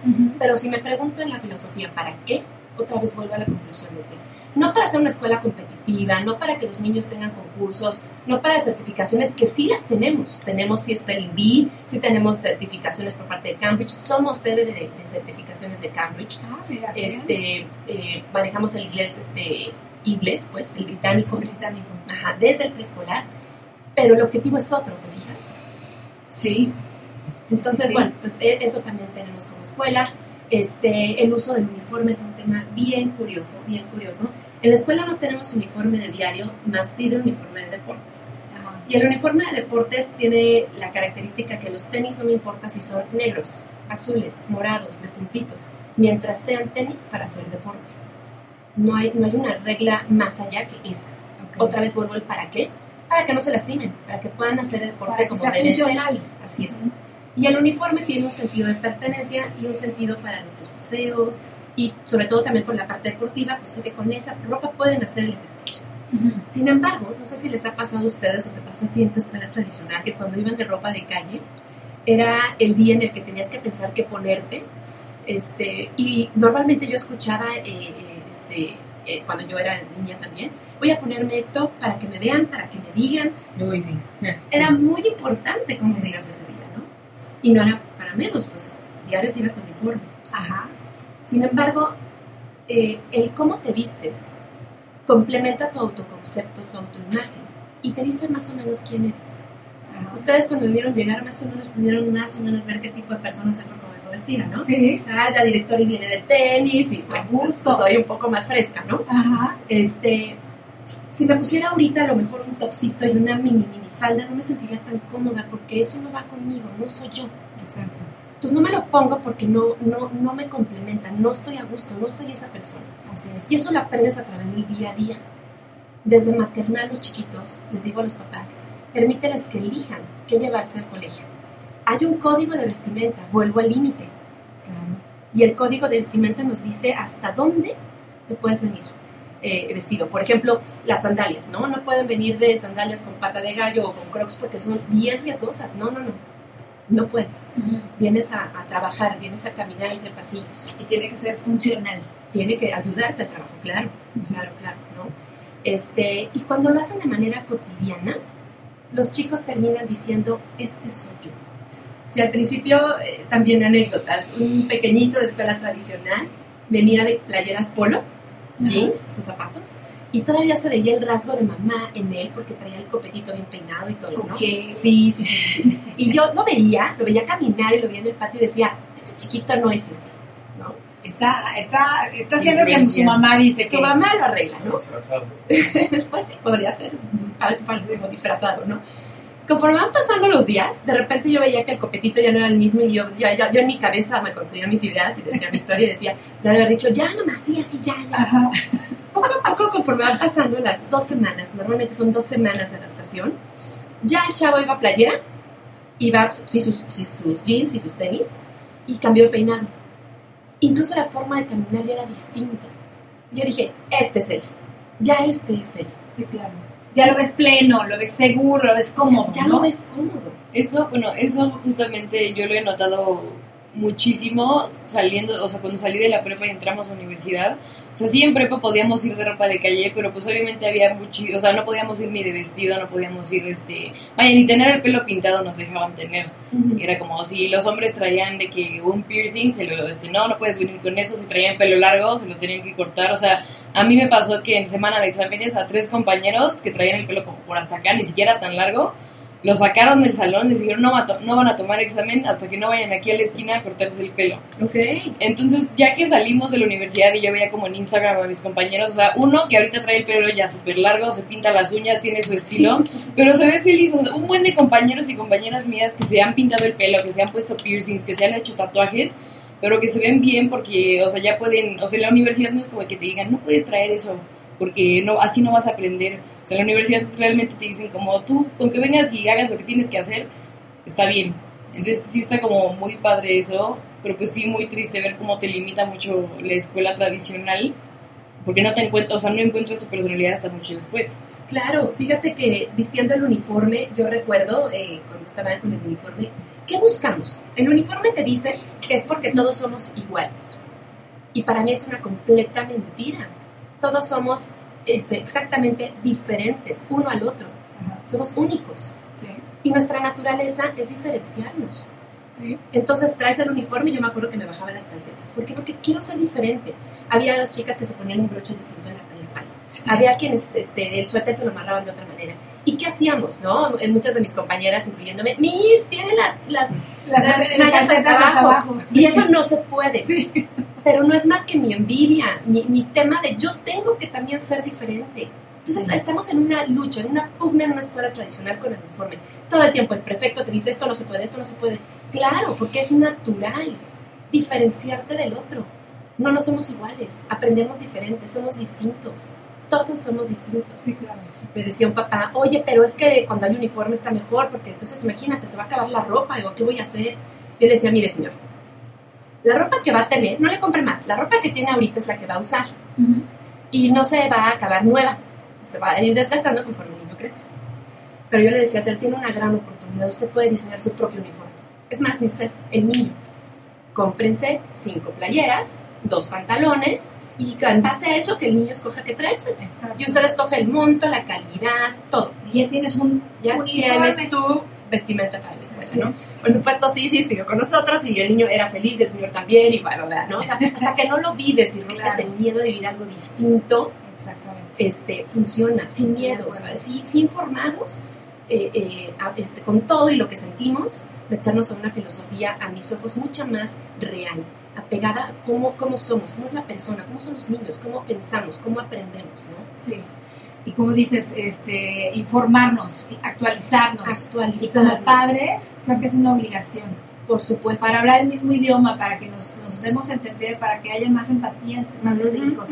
Para que el discurso en, en- en familia sea en un mismo nivel. Claro. Son ¿no? herramientas de vida. Son Sí, herramientas de vida. Así es, así es. Que los chicos este, tengan toda esa mochilita llena de herramientas y no solamente académicas, que vuelvo al tema, este, sino principalmente habilidades personales, o sea, en el tema de socializar, que seas una persona que pueda socializar con el, con el mundo, con nosotros, que seas autodidacta, que tú misma sepas cómo aprendes. Esta parte de, de yo digo, finalmente vivimos en la sociedad y vemos muchas cosas. He visto muchos chavos muy inseguros que no te saben ni mirar a los ojos, porque tienen inseguridad de que si, se equivocan, o te van a ridiculizar, o te van a llamar la atención, o, ¿no? O sea. Pero cuando justamente ves a alguien así seguro que, que, aunque se esté equivocando, te está mirando a los ojos y, y, si lo corriges no pasa nada, hasta dices, ay, qué padre energía tiene esta persona, claro, ¿no? Claro. Dices, eso es lo que quiero, por lo pronto, como mamá, ¿no? Claro. Para mí misma, como persona. Y si lo pueden encontrar en, la escuela, bueno, qué, pues maravilla. Lo, van entrenando. Fíjate que, que tengo mamás de, con exalumnos eh, bien, bien rico el que escuchar su retroalimentación, porque al final del día nosotros sembramos, no nos toca ver. O sea, cuando entran en la adolescencia nuestros niños, hay un, un, un gran, una gran revolución dentro de nuestros chiquitos. Eh, hay una forma diferente de que se estructura el pensamiento, la manera en la que aprenden es distinta, están orientados al hacer y, y traen toda esta parte de reorganizarse en su personalidad. ¿Quién soy yo? ¿Cómo soy? Eh, qué modelos son copiables, cuáles no, esto me dice mi mamá, mis amigos. Entonces, cobra mucha más importancia otras cosas dentro de la secundaria. ¿no? Por supuesto, las contemplamos dentro del colegio, de ahí que trabajan y escogen proyectos diferentes cada trimestre para ver en dónde me identifico, entre otras cosas. Sin embargo, a mí ya no me toca ver el fruto de esto. Esto se va a la prepa. No tienen prepa. No tenemos preparatoria. Todavía. Todavía. Entonces, esto ya les toca a, verlo en preparatoria, ¿no? Y me da mucho gusto escuchar mamás que me dicen, ay, Carlita, yo no sé qué le metiste a mi hijo, le metiste un chip, algo le pasa porque ya piensa diferente. Yo no sé qué pasó, pero mi hijo no era líder en la escuela, en, el Gran Morán. Pero ahora está organizándonos a todos, les, dice que pongan los celulares en un lugar, les dice qué tienen que hacer, la mamá no sabe ni cómo trabajar. Y esas experiencias son bien enriquecedoras. Es que dices, ahí está, ahí está, el chico sabe cómo. Exacto. Em, eh, ¿Cuántas generaciones tiene el Pues mira, eh, generaciones, tengo que empecé hace 11 años. ya, ya, egresados. Sí, egresados. Este es el octavo. La octava generación. Está, la que está saliendo ahorita. está saliendo ahorita. Wow. Sí, la que sale ahorita. Qué padre. Sí, sí, este, ha sido todo un trabajo. Sí, me imagino. Eh, me parece que vamos de pronto contracorriente esto que dices que hay papás que, que, dicen una cosa y los niños otra, por supuesto hay cantidades de, experiencias en donde los chicos o anécdotas, los niños llevan a casa de una forma diferente. Eh, recuerdo un papá que me decía, es que fuimos a comer a un restaurante y nos levantamos todos ya para irnos y de repente mi niña, era una pequeñita preescolar, ay, se quedó, estaba, se quedó en la mesa. Volteando y estaba metiendo todas las sillas, ¿no? Había que cerrar las sillas porque es algo que manejamos dentro del aula, que es una cortesía para los demás, no corres riesgo los que se van a, pasar, etcétera, ¿no? Este, y entonces empezaron a hacerlo en casa, por ejemplo. Los chicos llevan, llevan poca tarea, sí llevan tarea a casa, pero poca tarea. Una escuela sumamente constructivista, humanista, yo le llamo como muy utópica, que sí las hay. Llamémosle algo más como Montessori más puro, pues las tareas no las contemplan, no hay tareas. Todo el trabajo académico se realiza dentro del colegio. A mis ojos, hablando que es un modelo ecléctico, un modelo en donde tomamos diferentes metodologías y se fusionan para esta filosofía, como es Edgar Morán, que es lo que dice esta, esta complejidad, creemos que el que los chicos lleven tarea a casa es bien enriquecedor. ¿Por qué? Porque tienen que saber qué me llevo del colegio para trabajarlo en otro espacio. El, el, tema de la responsabilidad, claro, porque eso lo va a usar. El tema de ser responsable y regresarlo al día siguiente como te lo están pidiendo. Sin embargo, la intención no es que tengan demasiada tarea porque requieren de otros espacios para seguirse formando como persona. Exacto. Espacios de convivencia familiar, espacios para ellos solos. Hasta la flojera. De, para ellos solos, exacto. O sea, el, adolescente requiere espacio. Yo le digo, este, de, de, de, este ocio, este, pero de este ocio sano, este ocio necesario. O sea, el chico está desgastado de manera interna tiene cambios fisiológicos muy fuertes y necesita como espacios para ellos mismos, ¿no? Pero bueno, este, la intención es que no sean demasiadas tareas. Entonces, por darte un ejemplo, en primaria, lunes y miércoles hay tarea solo de la materia de español, martes y jueves solo de la materia de inglés, el viernes no hay tarea, les digo, váyanse a socializar sin culpas. Este, y la tarea tiene que ser algo que el chico sepa hacer por sí mismo. Es decir, yo me acuerdo con mi mamá que era, a ver, mi amor, pásame tu libreta de tareas y vamos a hacer la tarea. Aquí es no, por favor, señoras, no, por favor, mamás. Por favor, tú no leas la libreta de tareas. Así que el niño te explique qué va a hacer de su tarea, porque es su tarea. En el momento en que yo en la tarde me siento con mi hijo y le digo, a ver, vamos a hacer tarea, mi hijo podría pensar, muy bien, perfecto, a partir de ahora la responsabilidad de la tarea es tuya, mamá.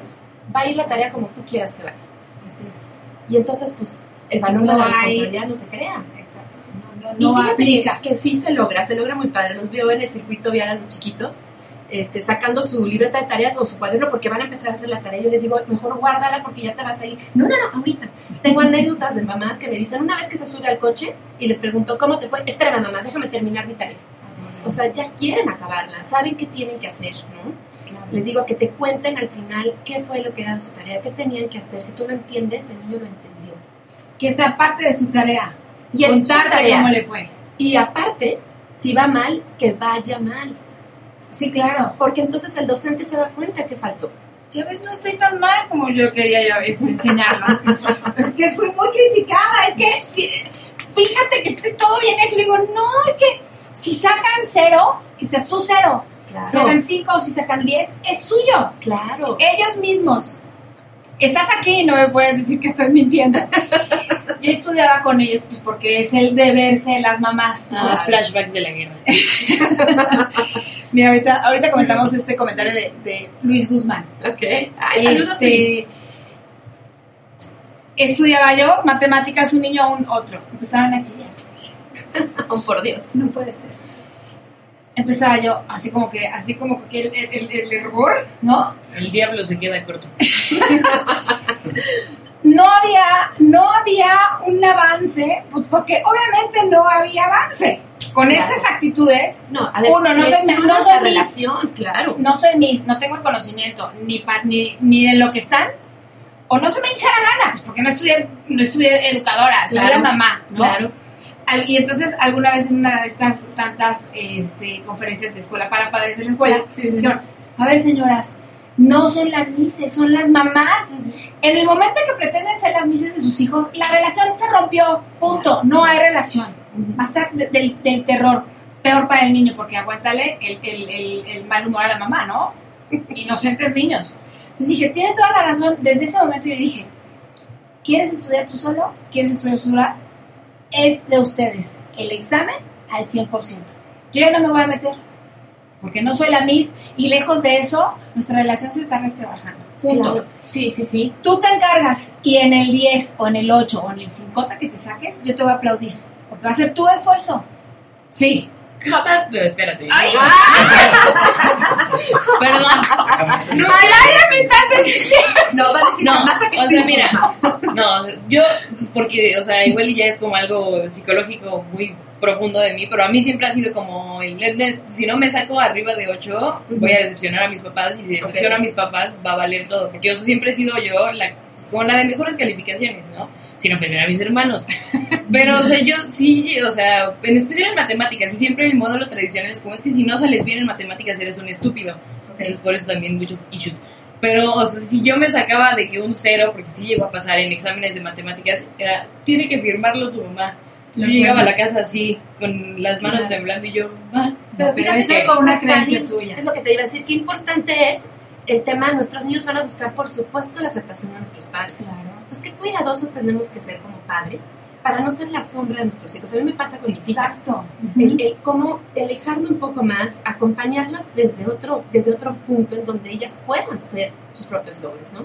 Y puedan orgullecerse o no de, de sus, de sus éxitos o de sus aprendizajes.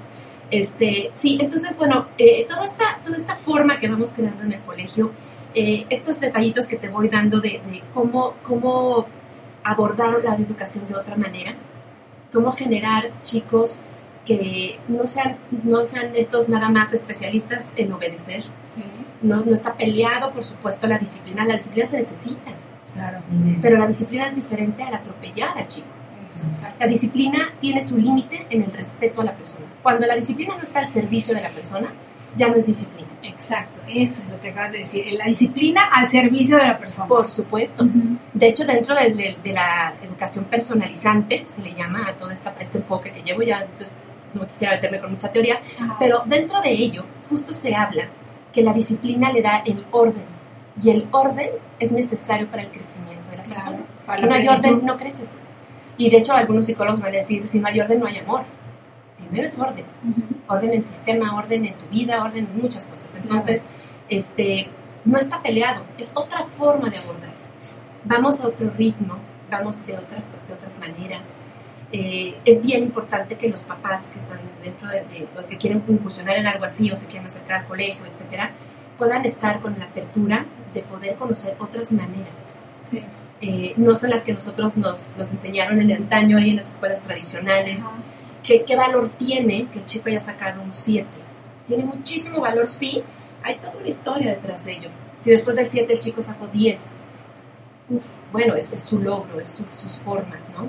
Este, esto que decías tú, ¿no? El, el hijo le saqué 5 y ahora qué va a pasar. Que, o sea, yo creo que también ahorita que lo estoy pensando, sí ese miedo viene mucho más, vuelvo a lo de los maestros, porque desde cómo te entregan el examen, que ya sabes, van pasando lista y muy bien, felicidades por tu 10, no sé qué. Y Es luego, yo, si yo sacaba 7 u 8, era como, y te lo volteaban y era como, ¿cuánto sacaste? ¿Qué te importa? Déjame mi humillación, por favor. Entonces, cuando yo llegaba a mi casa, era como, madre, me tienes que firmar un examen, y era como, ¿cuánto sacaste? Y yo, entonces ya me hiperventilaba y todo, y no, que si 5 o 0.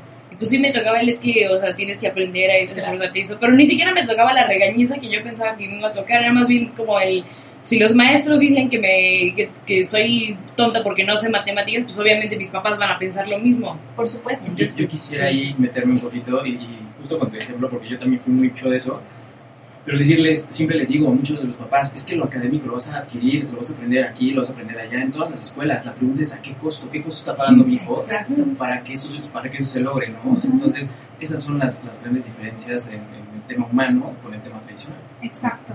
Exacto. Así es, así es. Fíjate que esto me lleva a pensar, bueno, vamos a comentar. Luis Guzmán dice, el modelo moriano se queda en ti y te acompaña en cada etapa. No, sí. O sea, lo haces un estilo de vida. Se vuelve una filosofía de vida, a donde vayas, ¿no? A donde vayas, sí, vas, vas sembrando, vas sembrando en los demás. Pues mira, muy contenta, muy orgullosa del trabajo que hemos hecho en el modelo. Te decía que de pronto sí, contracorriente, contracorriente de, de muchas creencias, de mitos en el tema de la educación. A veces digo que aquí estamos los locos que creemos en este sentido, porque es el camino largo, es el camino de sembrar y no ver resultados de inmediato. Para ver resultados de inmediato es tan fácil. En una escuela tradicional, si yo quiero que un niño aprenda a leer y escribir, es tan sencillo, es un adiestramiento. Vas ahorita, órale, planas y planas, y no te muevas y esto y tal. Pero el costo, como bien decía Jairo, el, el precio que paga el pequeño es alto. Altísimo. Y eso lo ve después. Altísimo en heridas, en heridas emocionales y acá En la autoestima, en la construcción Sí. de la autoestima, qué tan capaz eres. Fíjate, conozco cantidad de señores, de, de ya grandotes, pues, de nosotros, Ajá. que es que yo creo que yo era zurdo, pero me hicieron 10. Ay, esa, clásica. Sí. Ay, a mí se me rompe. y me amarraban el- el- el- Sí. la mano. Sí. Ay, mamá. Pero qué cosa. A tu mamá. Mamá. ¿Qué tal? Sí. Contra es- naturaleza. Por supuesto, Qué horror. por supuesto. O por ejemplo, a mí de, de- este, me amarraron a la silla de primaria, ¿no? Con un suéter me amarraron a la silla porque me movía mucho en la silla. Ajá. Este, y yo decía, bueno, este, y me caí con todo y la silla, ¿no? Por supuesto. pero, pero hay formas, ¿sabes? Hay formas. Este, y el precio es alto, el precio es alto. Entonces, eh, aquí estamos quienes pensamos que, que- que lo importante es la persona, la construcción del ser, por supuesto, y todo lo demás son herramientas y pretextos para poder hacer. Personas, sí, eh, con cuestionamientos, con juicio crítico, eh, competentes eh, en el sentido de las habilidades y también, por supuesto, con el contenido académico que debe tener un chico para poder salir e insertarse en la preparatoria, ¿no? Exacto. Este, Y en el mundo. y por supuesto, yo les digo a mis adolescentes, la intención es que tú escojas la prepa donde te quieras ir y no que la, escoja, la prepa te escoja a ti. Claro. Entonces, todo el modelo está enfocado en ello. Este, eh, bueno, pues no sé si quieras este, platicar, Jairo, que está en relaciones públicas, No sé si es pertinente las preparatorias en las que están nuestros niños. Sí, tenemos- eh, sí, sí, sí cierro eh, en esta área que me corresponde, cierro mucho los convenios que tenemos porque son preparatorias que le van a aportar algo a nuestros niños. Hay preparatorias que no lo hacen, ¿sabes? Entonces sí elegimos mucho, tenemos un convenio muy fuerte y aquí el comercial, creo que es el convenio más fuerte que tenemos a, a nivel secundaria, es con TEC de Monterrey, la gran mayoría de nuestros niños se van para allá. Así es, por la misma autonomía desde la hacer el examen, ¿no? El 80% del proceso de admisión lo hace el alumno, no lo hacen los papás, a diferencia de, de las otras preparatorias. Entonces, está, está muy enfocado a, a irse para allá. Este, tenemos convenios con, bueno, es que no quisiera decir como las marcas o, o- o por así denominarlo, pero sí, sí preparatorias con, con enfoques universitarios Muy increíbles, altos, muy, muy altos, a- a- con convenios en universidades incluso eh, extranjeras, en donde ya tenemos reconocimientos de estas mismas preparatorias que se les dan am, los- las becas de excelencia para, para diferentes universidades de alto prestigio, tanto en Ah, México como en el extranjero, por lo mismo de que la formación básica que, que se imparte acá en el colegio, pues permea a nivel preparatoria. ¿no? Sí, claro. Y vaya, esto de vida, porque ya se nos van a, la- a las universidades, insisto, de, de muy, muy alto prestigio. Qué maravilla. Sí, fíjate que hay, un, hay una crisis a nivel prepa, que justo lo platicaba con, con directivos del TEC, en el tema del modelo de, de- de aprendizaje. Este, que buscamos, bueno, en mi caso desde su origen, busco un modelo más autogestivo, donde el chico aprenda a aprender y lo detecte y por supuesto que a lo largo de su, de su educación básica logre tener estas herramientas para hacerlo solito, que ya en la prepa sea mucho más autónomo. Este, eh, cuando los chicos entran a las preparatorias y trajeron una escasa formación de habilidades o desarrollo de habilidades, no pueden en la prepa. Ahí es cuando claudican y es en donde tenemos el tope del- del- de la educación en México. Es en donde empieza eh, toda esta parte de, de- de no estudiar. La deserción, deserción, la deserción educativa está en la preparatoria. Y lo que me decían eh, las preparatorias es, no vienen con las habilidades necesarias para aguantarlo, para hacerlo, para moverse. Eso está terrible. Está terrible. Me dicen, no entienden lo que leen. Y muchos papás me van a entender con esto que digo. Hay una gran eh, este, carencia, hay una- un gran punto en nuestras generaciones en que los niños entiendan lo que leen, que tengan más de cinco renglones. ¿Por qué? Porque leo rápido y con eso listo, ¿no? La inmediatez, el tema de las redes sociales, el tema del internet. Eso, eso, y, en- y, y- no sé, no sé qué, qué tienen que tener en- eh, como entrenamiento en el cerebro, o qué tenemos que tener los seres humanos para, para que cuando lees te concentres en lo que estás leyendo. Me ha pasado a mí, que estás leyendo, te lees una, una página varias páginas, y me dices, ching, ¿qué, qué leí? Estaba yo pensando en no sé qué, y me te tienes que Claro, regresar. claro, claro. Imagínate a los niños. Sí, sí. ¿No? Y es algo que, que sí es importante, tenemos que hacerlo, tenemos que La saber. lectura es, ser un valor intrínseco en, las, en, en- todas las personas. sí, un hábito que, que, que da mucho, ¿no? Da Ujú. mucho fruto. Este, entonces, bueno, pues el, el que los chicos y que los papás estemos informados de, de nuevas metodologías, nuevas formas que les ayuden a la preparatoria, a la universidad, a lo que elijan ser, bueno, para mí es fundamental y es pues principio dentro de nuestro, nuestro modelo, nuestra escuela. Qué maravilla. Me gustaría que cerráramos esta interesantísima plática. Fíjate que vi una, o sea, todo lo que nos acabas de platicar me lleva a pensar que, que desde la mirada es que, que tú vas moldeando a una persona. Hay unas pláticas, no sé si las conocen ustedes, unas, unas, una serie de conferencias que, que, que BBVA está, está haciendo en España, ¿no? Y vi una de Alex Rovira que se llama Tu mirada, tu mirada impacta en las personas o impacta en tu personalidad, una cosa así. Ah, no sabes qué bonita, muy, se las recomiendo mucho. Entren a BBVA Aprendemos o Aprendamos, este, están en YouTube. Y esta en especial me encantó porque él es, Alex Rovira, es un escritor y divulgador. Y, este, y decía que efectivamente como vemos a, nuestros hijos o a las personas, es como efectivamente se van sintiendo.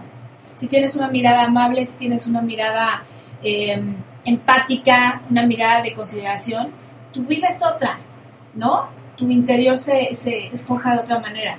Si así podemos empezar a mirar a nuestros hijos como queremos que sean y no como deben ser, creo que sería distinto.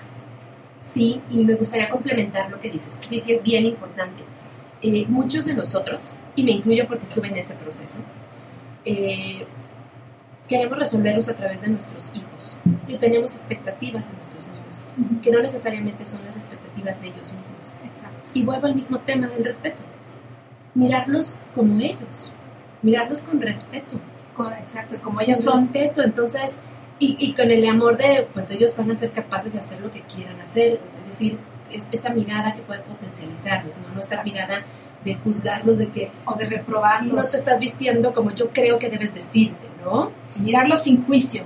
Sí, este, no te estás dirigiendo como tienes que dirigirte, eh, en, en, en, cómo, en cómo hablas, en cómo te expresas, ¿no? Este, en mi caso, pues soy muy ñoña. Y para mí era muy sencillo tener buenas calificaciones. Entonces, cuando vi una de mis hijas que empieza con ocho, yo era de no. Hasta que llegó un momento que dije, pero es mi expectativa en ella. Y ella hacía un trabajo bien diferente y bien de, introspección distinto. Ella estaba entre los ocho y los nueve, a veces sus dieces, y esa es mi hija. Y está bien, ¿sabes? Es esa mirada, esa mirada de respeto al otro. Eh, yo creo que es mucho trabajo de nosotros como adultos. Como adultos, exacto, como adultos y como papás. Claro. Fundamental. Por supuesto. Y que en casa, porque finalmente todos empezamos en casa, ojalá todos empezáramos en una familia, ¿no? Pero se empieza a mirar, se empieza a, a, a, forjar toda esta serie de valores, que es la consideración, la moderación, la empatía, se me hacen fundamentales, ¿no? Sí, sí, el saber qué necesita el otro. Esta palabra que dices, la cortesía, es hermosa, uh -huh. que no todo el mundo la aplicamos por supuesto, ¿no? Por supuesto. Entonces, este, me encanta, ya quiero ir a Lender Morán. Vente, vente. Te quiero. Y vénganse, vénganse a verlo. Hay, hay veces que platico de esto en ambientes sociales y me decían, se escucha demasiado bueno para ser verdad, así, así. Ajá. Y yo les decía, sí, la neta sí, sí te lo creo. Vente, vente a verlo. Claro. ¿no? ¿En dónde están? Este, estamos... Alexander Juan Juan número 10, aquí en tercera sección de Lomas Verdes. Este, enfrente del Hospital Río de la Loza. Enfrente del Hospital Río de la Loza, al lado del Salón Puerta Grande, comercial. Veamos, ¿no? sí. Mira, en el hospital ahí nació mis tres hijos. Ah, mira, lo tengo perfectamente ubicado. Ahí estamos. Ahí estamos. Hace 11 años. Serán bienvenidos eh, para que conozcan, vean, este, se adentren a una forma distinta de acompañar a nuestros niños en su camino de aprendizaje. Estaremos encantados. Dime una cosa, dos cosas. Eh, ¿Ya van a regresar presencial? Es una muy buena pregunta. Ajá. Este, fíjate que todo depende de cómo avance el tema de pandemia, de cómo avance el tema también de nuestras autoridades, las indicaciones. Estamos nosotros, por supuesto, considerando todas las indicaciones. Okay. Este, hay, hay un gran movimiento entre escuelas. Eh, sé de dos escuelas que, que abrieron y ya cerraron ¿Por qué? Porque hay un, un contagio de, de, de, COVID, ¿no? Hijo. Entonces, el tema de apertura todavía es un tema que se está evaluando. Ajá. Lo más probable es que se inicie eh, de forma híbrida eh, en, en, agosto y hay diferentes tipos de híbrido y eso es importante que ahorita los radioescuchas lo, lo, lo sepan porque el híbrido no es nada más una forma de... Okay. Hay muchas formas eh, de híbrido. Este, dentro de ellas, no sé, Jairo, si puedas explicar algunas formas a veces me hago bolas, pero es que hemos encontrado varias, ¿no? Hasta el momento cuatro o cinco formas de híbrido. Está un híbrido que va la mitad del grupo eh, a, a, clases y la otra mitad, en teoría, estaría trabajando en casa, ¿correcto? En línea. En línea, así es. Pero ahí, ahí, ahí se mueven varios, son varias variantes sí. que, que, se tienen que considerar para poder lograr ese híbrido. Luego hay otra forma de híbrido que iría todo el, el colegio el mismo día, solamente que en diferentes horarios. O sea, la mitad del grupo a, a de tal horario a tal horario y la otra mitad del grupo de tal horario a tal horario. Luego hay otra forma de híbrido en la que va la mitad, la, la mitad del colegio, por así llamarlo, una semana y la otra mitad la otra semana. Entonces, ah, okay. Está por definir todo eso. Es que son tantas variantes que hay que considerar, uh -huh. son tantos factores, eh, logísticas de padres de familia, este, mismas logísticas internas del colegio, claro. pero sobre todo la seguridad ¿no? de cada uno del personal y de, y de las familias una mamá me decía, es que no me, no me encanta que no regresen. Le dije, te puedo entender, pero me preocupa más tu seguridad que tu comentario. O sea, con toda esta franqueza, uh -huh. porque sí, podemos regresar y todos de forma presencial y demás, pero en el momento en el que vuelva a suceder como estas dos escuelas que menciona Carla, pues entonces no lo hicimos bien. Entonces son tantas cosas a considerar que, que, juntas, tras juntas, tras juntas de, de, logística para poderlo lograr. Sí, claro. Ok, pero está, están considerando Estamos todavía evaluando. Hay, hay otra forma en la que muchas, sobre todo universidades, están buscando. Esto que te contamos es de diferentes escuelas eh, que entre incluso entre muchos estamos buscando formas en donde a lo mejor la clase la da el profesor y la estoy transmitiendo a casa es otro tipo de híbrido. Entonces todavía estamos evaluando este lo más seguro es que se regrese con un híbrido a lo que son las indicaciones hasta ahorita ¿tienes algún comentario que quieras transmitir? Ay, agradecer el espacio muchísimo, muchísimo. Mira, lejos del proyecto que estoy llevando, lejos de la escuela que dirijo, el que más y más personas sepamos que hay otras formas de acompañar a los niños, hay otras formas de acompañar a los adolescentes, que al final ellos les toca dirigir después a esta sociedad, para mí es fundamental. Entonces, que esto llegue a muchos oídos, que la gente tenga la curiosidad por experimentar cosas distintas, eh, que se informen, papás, mamás, sé que puede tener mucho miedo en las redes sociales, el tema sexual de nuestros adolescentes, el tema de van a ir a fiestas y qué va a pasar, este, drogadicción, todos esos temas, sí, por supuesto, el bullying, el que mi hijo sepa defenderse, todo eso, infórmense, infórmense, prepárense como papás, eh, atiéndanse en el tema de desarrollo personal para que no se resuelvan a través de sus hijos. Me creo que es fundamental y, eso es agradecer el espacio que, que, me das aquí en tu, programa. Encantadísima. Eh, ¿Tienes alguno, alguno que te haya llegado que quieras este, comentar?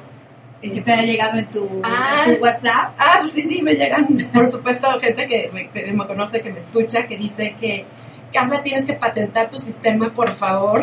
Fíjate, ¿qué tal? Importantísimo. Sí, felicidades, que les gustó mucho.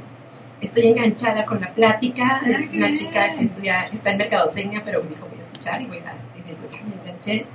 Este, y bueno, esos son los comentarios que me han Ah, qué maravilla, qué maravilla que estén escuchando.